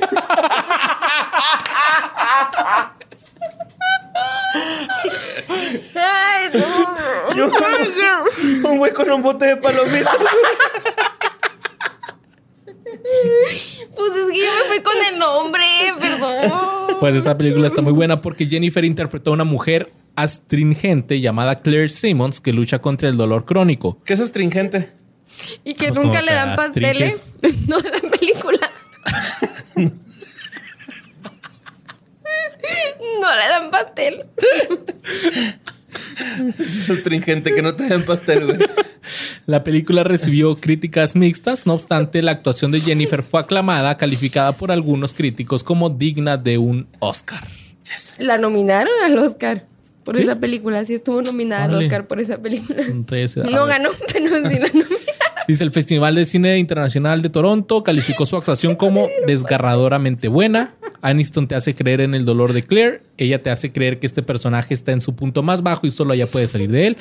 Es una actuación completa de principio a fin y ella se merece la interpretación adecuada. El dolor de no tener pastel. Oye, está- Toda la película ya también. ¿Y el pastel a qué hora, güey? No, Se estuvo nominada para el Globo de Oro, no para el Oscar. Pero sí Ah, fue por sí. Cake. Pero sí estuve nominada, pero, el punto es que no hubo pastel. Sí, por su, act- por su actuación, Jennifer fue dijeron, nominada. mira, si ganas la nominación, igual mejor. en el festejo, pero Y si te nominan al Oscar, nada más con la nominación. Fue nominada al premio Globo de Oro, al premio SAG y al premio a la película Critics Choice a la mejor actriz. En el 2014 habló de su práctica de meditación trascendental, trascendental. Al año siguiente reveló que tiene dislexia, que había afectado su educación y autoestima y que después de ser diagnosticada cuando tenía 20 años, su perspectiva de la vida cambió. Ella dijo, pensé que no era inteligente, simplemente no podía retener nada. Ahora tuve este gran descubrimiento, sentí que todos los traumas de mi infancia, muertes, tragedias, dramas fueron explicados. Ay, güey, qué profunda, ¿no? Tenía Todo por la elección. El pinche pastel. En el 2015, Jennifer interpretó a una terapeuta eh, chiflada en She's Funny That Way. Y luego la Jennifer y su prometido por fin se casaron el 5 de agosto del 2015.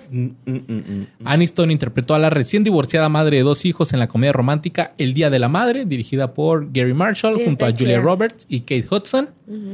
En el 2016 prestó su voz a una mamá adicta al trabajo y sobreprotectora en la película animada Storks junto a Andy Samberg y Kelsey Grange. Ay, Andy Samberg me cae muy bien. A mí también. Es bien chido, ¿va, Sí, güey? Es bien Sí, verga, güey, sí. En la, en la película esa donde es acá como que motociclista, güey, que es como un evil caníbal nuevo. O sea, ¿cuál es? No me acuerdo Ah, cómo se llama. Esa, esa movie me gusta un chingo, güey. Está, está bien pendeja, güey, pero me gusta un chingo. Normalmente lo que hace ese güey está chingón. Simón. Yo a él lo conocí en Brooklyn Nine-Nine. Ah, también está en vergas. Está bien verga. Pues esa. Oh, what to say. Sí, los Lonely Island y en Saturday Night Live. Güey, esa, la, la movie esa donde es un. es- ¿Así se llama el grupo? ¿De ¿Cuál? Lo- Lonely Island? así Lonely se llaman Island. los que lo hicieron. Eso se llama Pero- la banda, pero la, la película se llama... ¿Popstar? Ajá, Popstar. Esa también Never está en verga, Never güey. Simón. Never stop not stopping. Algo Y así. esa está en verga, güey. Simón. Y su último papel cinematográfico en el 2016. Hay que hacer una movie, güey, la verga, güey, neta. Ya la estoy escribiendo, güey. Cálmate, mira, es- ya estamos en eso. Se está escribiendo la película de producciones sin texto. Pinche madre. Va a durar menos que este episodio. Va a estar nominada a un este. ¿Cómo se llaman los, los de las peores películas? Un Razzie. Un Un Razzie, Razzie. un Razzie, güey. Pero va a estar nominada. Pero va a estar nominada. Estuvo nominado Adam Sandler, güey, y este Vanilla Ice. Ay, ¿Cómo no? Y Halle Berry. ¿Cómo no? Halle Berry con su Oscar en la mano, güey. Su último papel cinematográfico del 2016 fue el de una frígida cabeza fría de una compañía en la comedia Office Christmas Party, dirigida, Eh. dirigida por Josh Gordon y Will Speck, junto a Jason Bateman otra vez. Pues en medio de las especulaciones de los medios sobre si estaba embarazada en julio del 2016, Aniston escribió un ensayo para el Huffington Post, en el que criticaba la objetivación y el escrutinio que se someten a las mujeres. Ella dijo, estamos completos con o sin pareja, con o sin un hijo. Podemos decidir por nosotras mismas lo que es hermoso cuando se trata de nuestros cuerpos. No necesitamos estar casadas para ser mamás o para... No necesitamos estar casadas o ser mamás para estar completas. Podemos determinar nuestro propio felices para siempre por nosotras mismas. En otras palabras, no estén chingando, puta madre. Me tienen hasta la verga. Es que una Sí, de las cosas que decían era precisamente por qué si eres una actriz completa con tantos años de y éxito y esto y ya no necesitas tener otro logro profesional. Porque no eres mamá. Porque no eres mamá. No mames, güey. Es que es el pedo, ¿no? Sí. Y, y la neta, güey, me agüita un chingo cuando hay esos tipos de pensamientos como lo que, los que dice ella, porque no debería por qué estar explicando a una mujer ese tipo de pensamientos, güey. Deberían de decir, y ya, no, ah, pues quiero un hijo, Pues güey. porque yo no quiero y ya. Ajá, me consigo un güey que quiera hijos. No quiero hijos, me consigo un güey que no quiere hijos, güey. Ah, ¿no quieres que tengamos hijos? Yo no quiero, güey. No, y es que hasta, juntos, hasta ¿no? la fecha de decir no quiero hijos es de ¿cómo que no quieres hijos? O sea, Sí, todavía El comentario muy, de señora ajá. es, pues por eso te dejó el brazo. Ajá. Ajá. Sí, güey. Y este ensayo fue apoyado por muchas celebridades y ampliamente cubierto en los medios de comunicación. Eh, Jennifer y su esposo se separaron a finales del 2017. En diciembre del 2018, Netflix lanzó la comedia musical Dumpling, con Aniston como productora ejecutiva, lo que le marcaría su primer proyecto para un servicio de, de streaming. Ese año comenzó a trabajar en dos proyectos más para Netflix: Murder Mystery, una comedia en la que se reúne con Adam Sandler, Que a mí me gustó. Tú, chido. Eh, ¿Sale Luis Gerardo Méndez? Eh, amigo está- personal de Borre, Es mi amigo personal, Luis Gerardo Méndez, Ah, güey. Griff está muy chida. ¿Cómo? Griff está Sí. muy chida, güey. Eh, Luis Gerardo Méndez, mi amigo, sí. Güey, te andas Está codeando como- ahí con la. ya son best friends. Ya es mi amigo, ya. Está Antes como no. para verla con un licuado de flan esa película. y un mezcal ojo de tigre. Ah. Ay, güey. Antes nos habla. Y también salió una película llamada Fierce Ladies, una película sobre la primer presidenta lesbiana de Estados Unidos. Después de años de negarse a las redes sociales, Jennifer se unió a Instagram el Sí. 15 de octubre de Yo la agregué cuando salió noticias, güey. Lo que provocó que la aplicación se rompiera durante horas. El botón de followers se volvió inoperable en su Instagram debido al tráfico. Y con la primera imagen, eh, la primera imagen que subió, pues era el elenco de Friends reunido. Claro. Con 5 horas y 16 minutos rompió el récord mundial Guinness de tiempo más rápido para alcanzar el millón de seguidores en ¡No la plataforma. mames! Y por lo visto ustedes dos ayudaron a eso. Pues sí. Claro que sí. Me han de poner ahí, güey. Mario López Capi, síganme. Ya quiero llegar a los 100 mil. Yo estoy como Luisardo García, me pueden seguir. Quiero llegar a los 4000. Eh, sigan a Luis Culeros, ¿no? Somos 29 mil en el canal, Ya ¿no? sé, ¿Cuánto? no mames, siguen Sí. 4000, chale. Bueno, No mamen, no, sigan pues aquí avisando. ando, ya mejor me voy a morir para no causar molestia. Ah, Luis. Aniston hi- hizo su regreso a la televisión el 1 de noviembre del 2019, produciendo y protagonizando junto a Reese Witherspoon el drama de Apple TV, The Morning Show. Dicen que está bien bueno. No lo he visto. ¿Y Pero yo? dicen que está muy buena esa serie. Sí, me la han recomendado verla. bastante, sí hay que verla. Y es su primer papel principal en televisión desde la conclusión de Friends en el 2004. Ok. Jennifer ganó el premio al Sindicato de Actores de la Pantalla por mejor actuación en una actriz en una serie de drama por esta, por esta serie. Y ha aparecido en comerciales y videos musicales a lo largo de toda su carrera.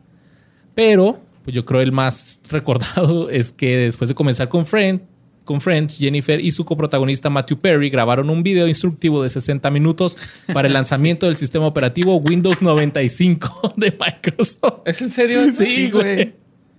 ¿Era un tutorial? Ajá, venía cuando instalabas Windows o sea, en el disco de Windows, ahí venía, güey. Hola, No soy mames. Jennifer y te voy a enseñar a instalar Windows. Güey, es en serio, Nerdy. loco. No sabía, güey, ese pedo. Actualmente tiene 52 años y también ya está confirmada para la reunión. Güey, todos van a estar en la reunión, güey. O sea que todos van a estar en la reunión, Sí, güey. Sí, ¿Todos? ya, confirmados todos. Primicia, que fue de ellos. Todos los de Friends confirmados para la reunión. Oye, ¿y va a haber invitados o qué pedo, güey, en la reunión? Uf, que si va a haber invitados, borre. Échate los invitados todos. Brad Pitt, Angelina Jolie. A la. Ah, mira, nada más con uno que te diga, güey, te vas a, te vas a cagar, güey. A ver.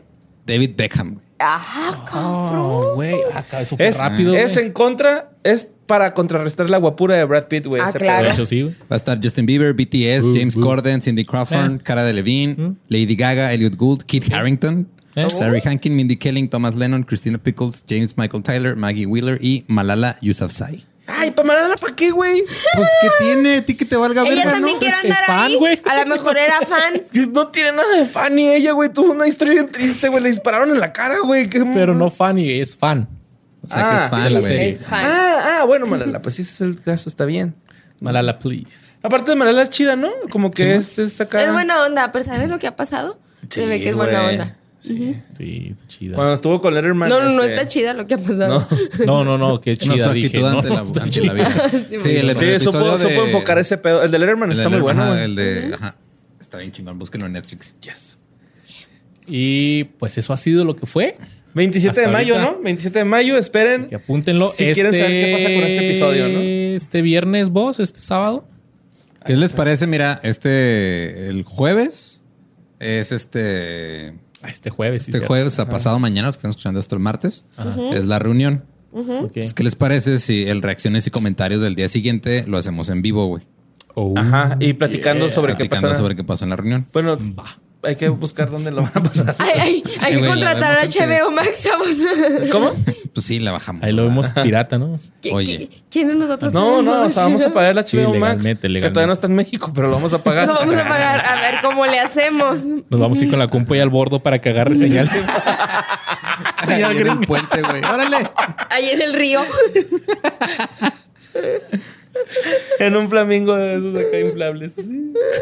Qué chingón, güey. Muy bonito episodio de Friends. Friends es una de las series que la gente le empezó a tirar de repente mucho, ¿no? Le ¿Por tiran qué? un chorro de hate. I, I don't know why. Que no Pues es, que, o sea, gracioso, tiene- y que- unos dicen que no es gracioso, otros dicen que sí hay como que estereotipos acá medio dañinos o cosas misóginas, pero al mismo tiempo, digo, para sus tiempos fue Para- algo muy avanzado ajá. y ya si la ves desde ahorita, si es ok, güey, si eso saliera ahorita igual, si dirías... Pero eh. concuerdo lo que dijimos el otro día que estábamos platicando que iba a ser de Friends, güey. Que, o sea, si te la topabas en la tele, la dejabas, güey. O sea, no era así como que, ay, no, guácala Friends. O sea, decías, ah, qué chido, güey, Friends. No, y para sus tiempos fue hasta un, este, de que rompió estereotipos Ajá. bien cabrón. Ahorita, por los tiempos en los que estamos ahorita, hasta la veo Ya más tranqui, ¿no? Acá. Sí, Pero, este, yo, yo, por ejemplo, Friends, güey, la vi toda en DVD, güey. O sea, porque no teníamos internet en mi depa en el que vivía. Entonces fue así de con compa tenía todas las temporadas y me las aventé, güey, así de. "Eh, No va a Y ser tarea. estaban chidas, güey, te hacían reír, güey. Estaban bien chidas, o sea, sí. Y no era precisamente una serie que te pusiera. o No sea, es un que- Seinfeld, Para pensar. pero es una serie, Ajá. es un sitcom chido, güey. O sea, está. Sí, sí, sí. Y- Bien. Y les guste o no, es una de las mejores series de todos los tiempos. Simón. No lo digo yo, lo dice la ciencia. Y debió haber salido Charlie Sheen en esa serie también. Uh, para No, ¿sí sale? Sí. En- eh, de hecho, en, en como dos, tres capítulos es un, Ah, es, un- es- no, es un morrito de Phoebe, que es un marín. Y, el, re- y, y sale creo que en dos episodios porque regresa, él es un marín que está en, en la armada, Ajá. en un submarino allá, ajá, y regresa dos semanas a estar con Phoebe, pero les da varicela. Entonces el episodio es que les da varicela, güey. Nah, fue un chiste, fue un chiste, fue un chiste acá. ¿no? Me salió así natural. perdón. Mira, sí salió. Se llamaba Ryan su personaje. Ajá, sí Y la salía. neta se, se- se ve guapo de uniforme. Era un marín, no era un marín. Sí, es y que es guapo, güey, Claro. este- Y era el morrito de Phoebe y les daba varicela juntos. cuando no y está destruido, varicela así, Sí, güey. Charlie Sheen es, es coquetón, güey, es guapo, ¿no? Claro, sí sale. Cocainómeno, quisiste decir? No, cocainómano, no coquetón, güey. O sea, se empieza con. Sí, sí, bien coquetón, manote, ¿no? Y pues ahora ya saben lo que fue de los chavitos amiguitos de Friends. Jesse, ¿cómo te la pasaste? Muy bien, muy padre, me reí mucho. Bueno, Sí. Jesse, Eh. platícanos de tus podcasts que estás haciendo. Ah, sí, cierto. Yo tengo un podcast en el que básicamente nos ponemos ebrios y luego les platicamos cómo. Sí. Entonces, sí. Been there. Creo que todos ya estuvimos ahí. ¿no? Sí, Ya no, todos todos estuvimos ahí. ahí. Menos el Ram. Ya todos han salido, ¿no? Ya está ya próximamente. El Ramfi Eh, Gaylord. No, no está. Sí, ¿no? Ya todos estuvieron ahí, ya todos saben lo que es salir de ahí hasta su madre. Nos encuentran en todos lados como otra ronda del podcast. Con Que también está Lobito, que estuvo aquí Luis Muñoz en el episodio de Otro Rollo. Eh, sí, eh, otra serie buenísima. Bueno, no es serie, es programa de televisión buenísimo, ajá.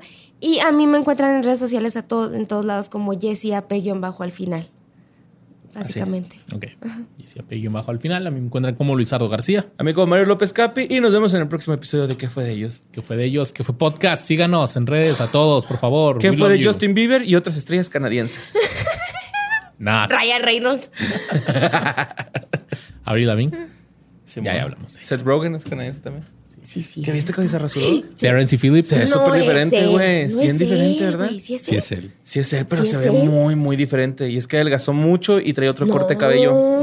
Sí, se ve muy diferente. Sí, güey. Sí. Pues bye. Ah, bueno, pasa a ver. No, es que sí está muy cabrón.